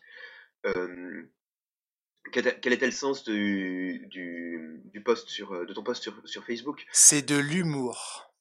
D'accord, c'est. Mais laisse-le peut-être répondre, tu veux pas? Ouais, ouais, non, c'est ça, mais il y a aussi le fait que euh, j'ai eu, euh, j'ai eu un peu l'impression qu'il y avait euh, une sorte de mépris pour euh, un, système de jeu, et alors pas forcément, j'ai pas pris ça de façon euh, personnelle du tout, hein, mais euh, pour une façon de jouer, euh, genre voilà, on s'est bien amusé à jeter des dés, euh, il s'est passé un truc épique, on a eu de la chance, il a fallu que le, que le maître de jeu triche un petit peu à la fin pour qu'on ait vraiment une fin de one shot euh, qui, qui, ait- qui ait un sens. On s'est bien amusé, mais euh, c'est dommage que le jeu euh, fasse euh, ça comme ça et pas autrement. D'accord, alors là, la critique qu'on a fait est une. Enfin, je trouve que c'est un petit peu, un, un petit peu dur de- d'utiliser le mot mépris, mais Oui, oui, oui, euh, bah, c'est c'est- c'est l'impression que j'ai eue sur le moment et c'est ce qui a fait que j'ai dû euh, m'exclamer en français. euh, euh, mais euh, mais c'est aussi pour ça que, que j'ai fait, euh, j'ai fait un post. Alors, le fond, le fond de, de ça, c'était de dire une. Enfin, c'est de reprendre une critique qu'on avait déjà fait euh, plusieurs fois par ailleurs, qui est voilà, euh, est-ce que c'est le, le jeu ou est-ce que c'est nous qui sommes, qui sommes bons finalement, tu vois Euh, Ah, mais, mais la question se pose vraiment dans le cas du jeu traditionnel. hein, je pense à avoir dans, le- dans, dans un jeu de canal historique euh, traditionnel euh, à l'ancienne euh, des années 90 par exemple, avoir un bon groupe et avoir un, un bon meneur euh, et jouer dans des bonnes conditions, euh, c'est euh, obligatoire pour passer une bonne Bon, soirée. c'est vrai aussi en réalité hein, avec un jeu à large partage d'autorité, on va pas se, on va pas se mentir. Mais C'est ce que j'allais dire. C'est ce que le vieux druide qui t'a transmis le JDR t'a appris, Eric. Mais t'es plus encadré dans un jeu à, à large partage d'autorité. Je pense que spécifiquement sur le cas de Plagues, euh, ce qu'on se, ce qu'on se disait, voilà, c'est que, enfin, oui, c'est ce que tu disais en début de podcast, en début de podcast, reprendre un peu le, un travail réflexif, de dire qu'est-ce que dans le jeu on peut, qu'est-ce qui a bien fonctionné dans le jeu, parce que finalement, euh, une des difficultés qu'on connaît depuis des temps immémoriaux dans le jeu de rôle, hein, c'est cette difficulté à- entre euh, la, la pratique et le, le, le jeu, comment dire, euh, comme un idéal et le jeu comme quelque chose d'incarné. Tu vois ce que je veux dire? Et donc, comme on essaye de discuter de ce que c'est que ce jeu euh, idéal euh, tel que euh, les règles nous le, nous le transmettent, bah, il y a toujours un moment où on dit, bon, ok, on met à distance ce qu'on a vécu et on se demande si euh, ce qu'on a vécu était dû. on se demande à quoi ce qu'on a vécu était, était dû. Ad- Inversement, on a parfois aussi des moments où on se dit bon ben c'était pas un bon, une bonne expérience, mais c'était plutôt dû à nous que dû au, dû au jeu. Moi, c'est un truc qui me, qui me frustrait beaucoup, euh, toujours dans les années 90, où on jouait, j'étais étudiant, on jouait beaucoup, beaucoup à Donjons Dragons, à Cyberpunk et à, d'autres jeux. C'est de me rendre compte qu'il y avait énormément de déchets sur les, euh, les heures et les heures qu'on passait euh, chaque semaine à jouer. Il y avait, il y en avait peut-être deux ou trois qui étaient vraiment des, heures, des, heures où ça, où ça filait, où on était dans nos personnages, où il se passait des trucs. Et, et, pour ça, il fallait, on était obligé on était obligé d'investir beaucoup de temps pour obtenir l'essence du jeu sur une, fraction finalement assez minime de ce temps. Donc est-ce est que tu serais d'accord moi, avec moi pour dire que moi je, dans les années j'ai commencé à jouer à la fin des années 90, début des années 2000, hein, donc c'était encore un contexte qui est différent. Mais est-ce que tu es d'accord avec moi pour dire que parce qu'il y a un moment où vous avez été critique de votre propre média, ça vous avez ça a aidé aussi à faire avancer le jeu de rôle dans d'autres directions dans... Ah ouais, là je suis, absolument d'accord. Hein. Il y a plein de. On, avait prévu de, je pense pas qu'on aura le temps, mais on avait prévu de parler un peu de euh, d'innovation euh, dans le jeu de rôle, mais euh, l'innovation dans le, dans le avant, avant la forge et avant les, les, courants particuliers plus, plus expérimentaux du jeu de rôle, l'innovation, elle s'est aussi créée dans, dans, le traditionnel. Et on a vu, Complètement, complètement. On a même fait des émissions de la cellule dédiées à des jeux de ces époques-là, hein, euh, les Hurlements, les Miles Christie, euh, des jeux extrêmement innovants qui n'ont jamais entendu parler de la Le, le Star Wars de West End Games a fait euh, exploser trois ou quatre aspects du, jeu de rôle qui était pratiqué jusqu'à ce moment. Ouais, tu m'en veux pas, mais moi je suis un peu cocorico, j'aime bien citer des trucs français. D'accord. mais moi, dans les années 90, c'est Feng Shui qui m'a qui m'a changé une grande, qui a changé une grande partie de ma pratique de tous les jeux. Euh, parce qu'il y avait euh, une, simplification du scénario, euh, la création de personnages était expédiée avec des, archétypes, ce qui était déjà le Star Wars dix ans plus tôt. Hein. Les combats étaient scénarisés, ça c'est un truc qu'on n'avait jamais vu. Avant les, combats, on jetait des dés, on, on additionnait des chiffres et on espérait que ça se termine avant 2h du matin. Mais c'est pour ça. Tu vois, tu montres là que le jeu de rôle traditionnel était déjà riche en fait. Mais ce qui manquait, c'était des gens pour se dire, mais en fait, euh, cette, euh, cette chose que je fais là, elle a une richesse, elle est intéressante en elle-même. Je dois la sortir du cadre de mon club de jeu et l'exporter, l'écrire, la mettre sur une base, sur du papier pour la transmettre à d'autres. Et c'est ça, je pense, qui manquait. Moi, j'ai plein de trucs à rajouter sur la conversation précédente. Je, vais essayer de le faire en, en 30 secondes. Fabien, vas-y, que pour terminer la conversation Non, moi, c'était juste pour une boutade, mais euh, Rollis TV avait dit euh, oui, bah finalement, euh, les gens qui disent euh, râlez plus, non, râlez moins, jouez plus, et il faudrait qu'ils changent de, de, slogan. Je suis tout à fait d'accord avec eux. Moi, mon slogan, de plus en plus, c'est râlez plus, jouez plus. Soyez plus critique de ce que, vous vivez, justement pour ensuite pouvoir arriver vers les innovations dont parlait Eric à l'instant râler plus, jouer plus. Moi, je voulais juste ajouter que jeu de rôle euh, traditionnel, jeu de rôle, enfin plaisir coupable, moi non, c'est vraiment plaisir tout court. Et ce qui fait que chez moi, ça peut paraître euh, coupable, c'est juste le fait que malgré moi, parce que euh, la cellule, je suis devenu le porte-parole de certains jeux euh, indépendants, expérimentaux, à large autorité et compagnie, alors que, comme Fabien l'a rappelé, euh, moi je ne joue qu'à des jeux traditionnels en, réalité. Euh, il faut distinguer aussi le Romaric de la cellule du vrai Romaric, entre guillemets, qui joue lui à du jeu de rôle traditionnel. Pour moi, c'est pas du tout un plaisir coupable. Le jeu de rôle traditionnel, c'est mon plaisir tout court. Donc ça, c'est ça, c'est un premier point que je voulais dire. Et donc du coup, c'est pour ça que parfois ça peut paraître coupable dans ma bouche, parce que bah euh, peut-être que ça se sent en fait dans le fond quand je prends les micros de la cellule que moi ce que j'aime c'est le jeu de rôle tradi et donc quand je commente euh, ça peut se, cette, cette, cette, ce problème entre ma personnalité publique et, et ce que je fais vraiment euh, avec le jeu de rôle peut-être se, se, ressent ça je sais pas. Autre chose qui nous pose problème quand on teste des jeux de rôle traditionnels c'est qu'encore une fois euh, pour reprendre une autre manière de formuler le problème que soulevait Fabien tout à l'heure, on ne sait pas si ce qu'on juge, c'est nos propres traditions ou ce qu'on juge, c'est le jeu vraiment. Donc c'est très difficile de donner un jugement sur le jeu. Donc du coup, ça donne un peu l'impression à la fin, on se dit, on sait plus, on sait plus ce qu'on juge, quoi. On sait plus si on est en train de parler de nous ou si on est en train de parler du jeu.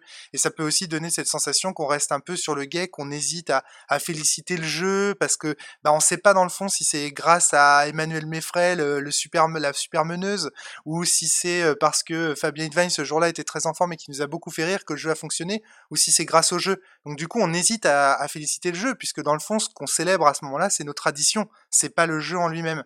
C'est pour ça que ça donne cette sensation de, plaisir coupable, mais en réalité, c'est une illusion parce que le plaisir, il est réel.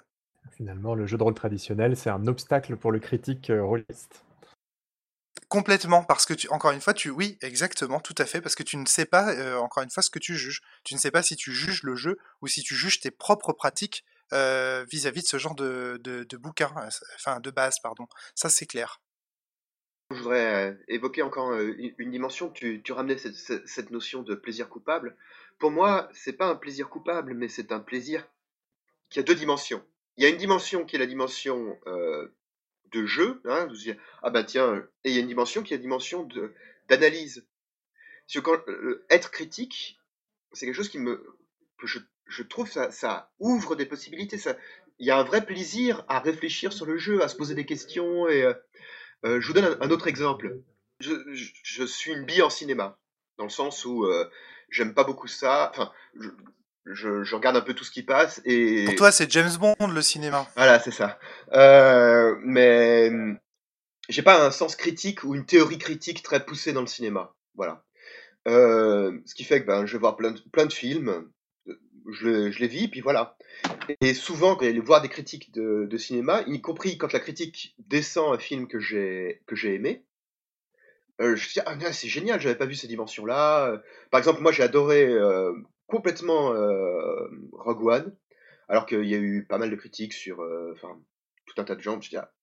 pareil, il y a y a plein de, films que j'aime j'aime énormément, sur lesquels il y a, qui sont des films qui sont pas très bien reçus. J'adore Alien versus Predator par exemple.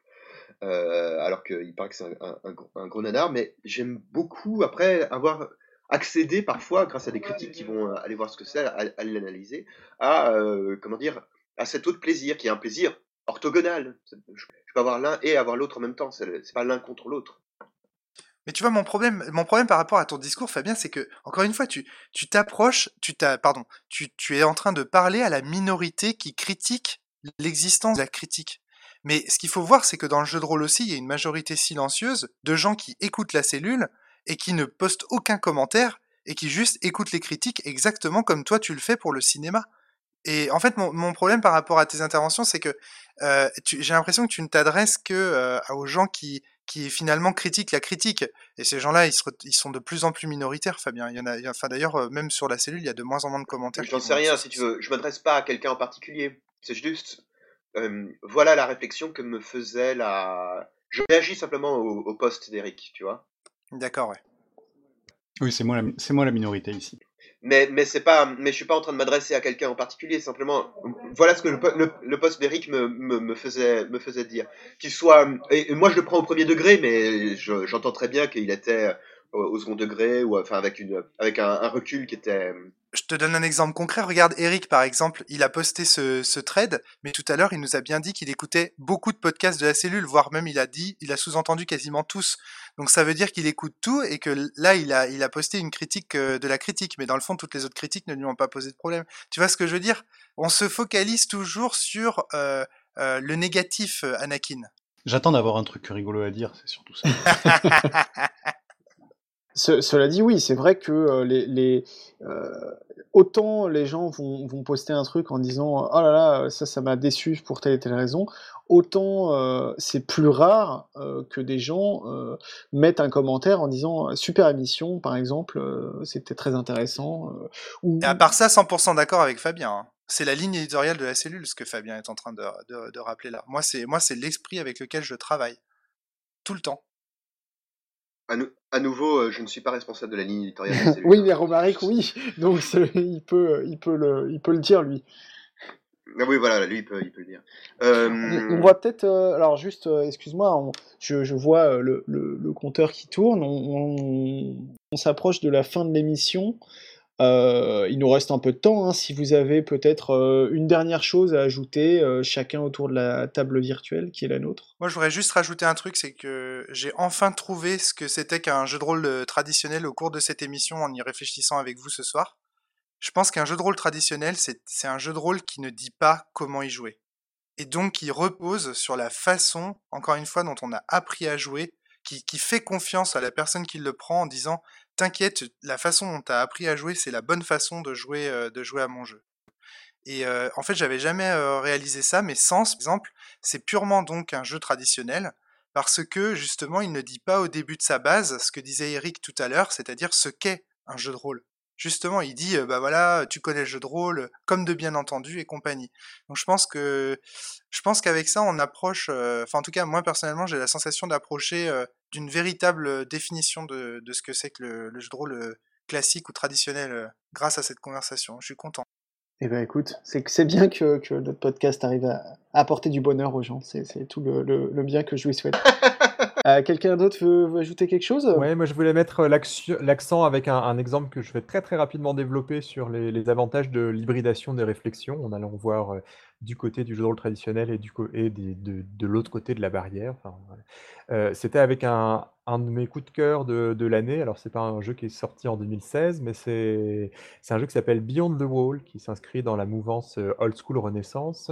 Euh, et c'est un jeu qui est extrêmement intéressant puisque c'est un jeu qui euh, c'est un peu un donjon et dragon sédentaire. Les aventuriers, enfin les aventures qu'on y joue sont centrées autour d'un village qui va être menacé par tout un tas de, de situations. Et ce qui est très intéressant dans Beyond the Wall, c'est que c'est un jeu qui emprunte énormément, non pas dans ses méthodes de résolution, mais dans ses façons de créer un univers et de créer un, un cadre de jeu commun à, au jeu euh, propulsé par l'apocalypse. Et c'est, enfin, on, on trouve vraiment un jeu dont on sent que euh, la- les réflexions de, et, les, et les pratiques de l'auteur l'ont amené sur, sur plusieurs rives. Et euh, du coup, et ça, ça en fait un jeu qui réussit ce qu'on pourrait croire être la, la quadrature du cercle, hein, le euh, réconcilier Dungeon World, Apocalypse World et, et Donjons et Dragons. Eh ben écoute, tu nous en feras une belle chronique dans un prochain numéro. Ah, la, la chronique déjà a été faite par Callisto il y a déjà plusieurs années. Non, non, mais c'est pour ça que je me permets de. Ouais, mais attention, hein, maintenant, on, on se permet aussi de, de rechroniquer des jeux quand quand il y a des nouveaux trucs à dire dessus. C'est ça euh, des Parce que- rôlistes tradis. Ouais, c'est ça. D'autant que, que en faisant mes, mes recherches justement sur la, le, les fuites narrativistes dans le dans l'old school, il y a quelqu'un qui m'a parlé d'un d'un supplément pour Beyond the Walls qui s'appelle Further Afield, qui permet aux joueurs d'inventer des rumeurs. Et le maître de jeu a un système pour voir en quoi ces rumeurs sont, ont été distordues jusqu'au moment où elles, ont arri- elles sont arrivées dans les, dans les oreilles des personnages. Un système très simple, hein, c'est juste un, un jet de caractéristiques, mais système qui fonctionne très bien. ouais. Moi, le truc qui me pose le plus de problèmes, et je, me, je le réalise en vous écoutant encore une fois euh, dans le jeu de rôle traditionnel, c'est surtout que j'ai toujours peur que les acteurs ne sachent pas vraiment de quoi ils parlent entre eux quand ils parlent entre eux. En fait, ce que tu es en train de dire, c'est qu'il il faudrait qu'il y ait un espèce de, de contrat social du jeu, du jeu de rôle tradi, euh, comme il y a, d'autres Ah contrats non, sociaux autour je la dis pas qu'il faudrait cela. Je, je pense pas, justement, la- le principe du jeu de rôle traditionnel, c'est que c'est intéressant qu'il soit transmis oralement. Ah oui. Mais, mais par contre, euh, ce qui me fait toujours peur quand j'entends deux, jeux, deux rôlistes euh, qui parlent de leurs pratiques traditionnelles, j'ai toujours peur qu'ils ne se, qu'en fait, qu'ils soient en train de parler de deux choses en pensant être d'accord, mais en fait de parler de deux choses complètement différentes. Pour moi, c'est pour ça qu'il faut s'asseoir à, à- à des tables de jeu, à beaucoup de tables de jeu, et euh, éprouver finalement nos pratiques en les, les confrontant euh, autour d'une partie. Plutôt que de chercher à définir ce que c'est que le jeu de rôle traditionnel dans l'absolu, simplement que chaque jeu dise voilà comment on joue à mon jeu. Exactement. C'est là où je veux en venir, moi, tout. personnellement. Sans, sans essayer de, de- de parler dans l'absolu, mais que chaque jeu dise voilà comment on joue à mon jeu. Exactement, exactement. Pourquoi ça soutient mon propos, pourquoi ça amène les thèmes qui. Exactement. Moi, pour moi, c'est ça la problématique principale quand on parle de jeux de rôle traditionnel. C'est comment faire en sorte que tout un lot de, de, de, de façons épars de jouer au jeu de rôle finisse par s'écrire et par, par se clarifier, en fait. Comment on prend du recul sur son propre média pour l'expliquer à d'autres. Et vous savez que derrière cela, il y a un enjeu majeur. L'enjeu majeur, c'est la transmission de notre média à d'autres personnes. Et donc, au final, son succès. Son succès industriel, son succès économique. Donc c'est un enjeu en fait capital. Ouais, c'est vrai que d'une certaine manière, ce qui est intéressant, c'est qu'en fin, de, en fin de podcast, on arrive. Euh, ce, que, ce que tu dis là, euh, Rom, est, effectivement très, très, intéressant parce que ça permet de synthétiser l'ensemble, euh, d'une certaine manière, de beaucoup de critiques qu'on a. Tu sais, le, le fameux article System Does Matter de René Edwards, il commence en disant bon ben voilà, euh, cet article s'adresse aux gens qui, qui, ont, qui ont du mal à, à trouver du plaisir euh, entre vous. Et tout le, si tu lis un peu euh, entre les lignes et en prenant du par rapport à ce qu'il raconte, c'est dire ben voilà, moi je vais vous essayer de vous proposer d'arriver à parler de la même chose. Donc justement d'avoir euh, des dynamiques euh, sociales qui, qui, soient, qui soient convergentes et pas divergentes. Et justement, ça renvoie à ce que tu dis. C'est-à-dire si j'arrive à dire dans mon jeu comment il faut jouer à mon jeu, alors euh, je peux justement trouver plus de plaisir, ce qui est un enjeu majeur, et le transmettre plus facilement. Tu voulais ajouter quelque chose, Romaric Excuse-moi. Je, je suis sûr qu'il doit exister une analogie pour aller encore plus loin dans cette, dans cette comparaison, mais mais je la trouve pas. Je la cherche dans le théâtre ou quelque chose comme ça. C'est-à-dire que euh, tous les acteurs euh, savent jouer la comédie, mais tous les acteurs ne savent pas transmettre comment jouer la comédie. Quelque part, le, le rôle de tout le monde donc joue au jeu de rôle traditionnel, mais tout le monde ne peut pas être auteur de jeu de rôle. À savoir, tout le monde ne peut pas transmettre, savoir euh, être suffisamment pédagogue ou suffisamment euh, clair pour transmettre sa propre pratique. Je pense que c'est ça la différence entre le joueur de jeu de rôle traditionnel et l'auteur de jeu de rôle traditionnel. Oh là, je crois que je me, je, suis pas du tout convaincu par ce que tu racontes. Il faudra, il faudra peut-être un autre, un autre podcast pour en discuter. Euh. Parce que là, on nous demande de conclure, donc tu vois. Là, on, voilà. Ça, c'est le problème des analogies, hein, de toute façon, c'est que il y, y, a toujours au moins une personne qui n'est pas convaincue. Malheureusement pour nous, elle est autour de cette table. mais euh, non, mais de toute façon, euh, bah, c'est toujours euh, un peu frustrant hein, ce genre de discussion, parce que je pense que euh, on a beau être d'accord sur sur tout un tas de points, on, on pourrait justement peut-être parce qu'on est d'accord sur tout un tas de points, en parler encore pendant, pendant des heures. Euh, mais euh, comme tu le disais Fabien, ce sera, ce sera peut-être euh, l'occasion d'un, d'un deuxième volet, d'une deuxième rencontre. En tout cas, je sais que de, de mon côté, ce sera avec plaisir. J'espère que du côté de mes collègues de Radio Rollist, c'était également le cas. Quand vous voulez. du côté des, des, auditeurs, vous pouvez voter dans les commentaires en tant que juge, donc coupable ou pas coupable. C'est ça. Et... Voilà, donc merci Steve, on a passé tout un podcast à essayer de faire dans la nuance, dans la, dans la finesse, d'essayer d'élever le débat Non, non, mais ça me paraît une bonne idée, donc votez coupable ou pas coupable, et euh, le perdant euh, devra supprimer son podcast. Ça me paraît une, une mesure assez... Euh, assez juste finalement. on fait heureusement qu'on a fait dans l'anti-antagonisme pendant tout le podcast. ouais, c'est ça, on s'est on s'est trop retenu en fait. Euh, bah voilà, écoutez, sur, euh, sur ces bonnes paroles, euh, nous allons euh, conclure euh, cette émission. Je vous remercie encore, Romaric et Fabien, d'avoir accepté notre, notre invitation et d'être venu un petit peu parler avec nous. Il n'y a pas de problème, c'était avec grand plaisir. Pareil, pareil, avec grand plaisir, absolument. Et je remercie aussi bah, Steve et Eric d'être venus m'épauler. Merci à tous. Merci. Et je vous dis à tous et à toutes. À très, très bientôt. bientôt. Salut. Salut. Salut. salut. Allez plus, jouez plus.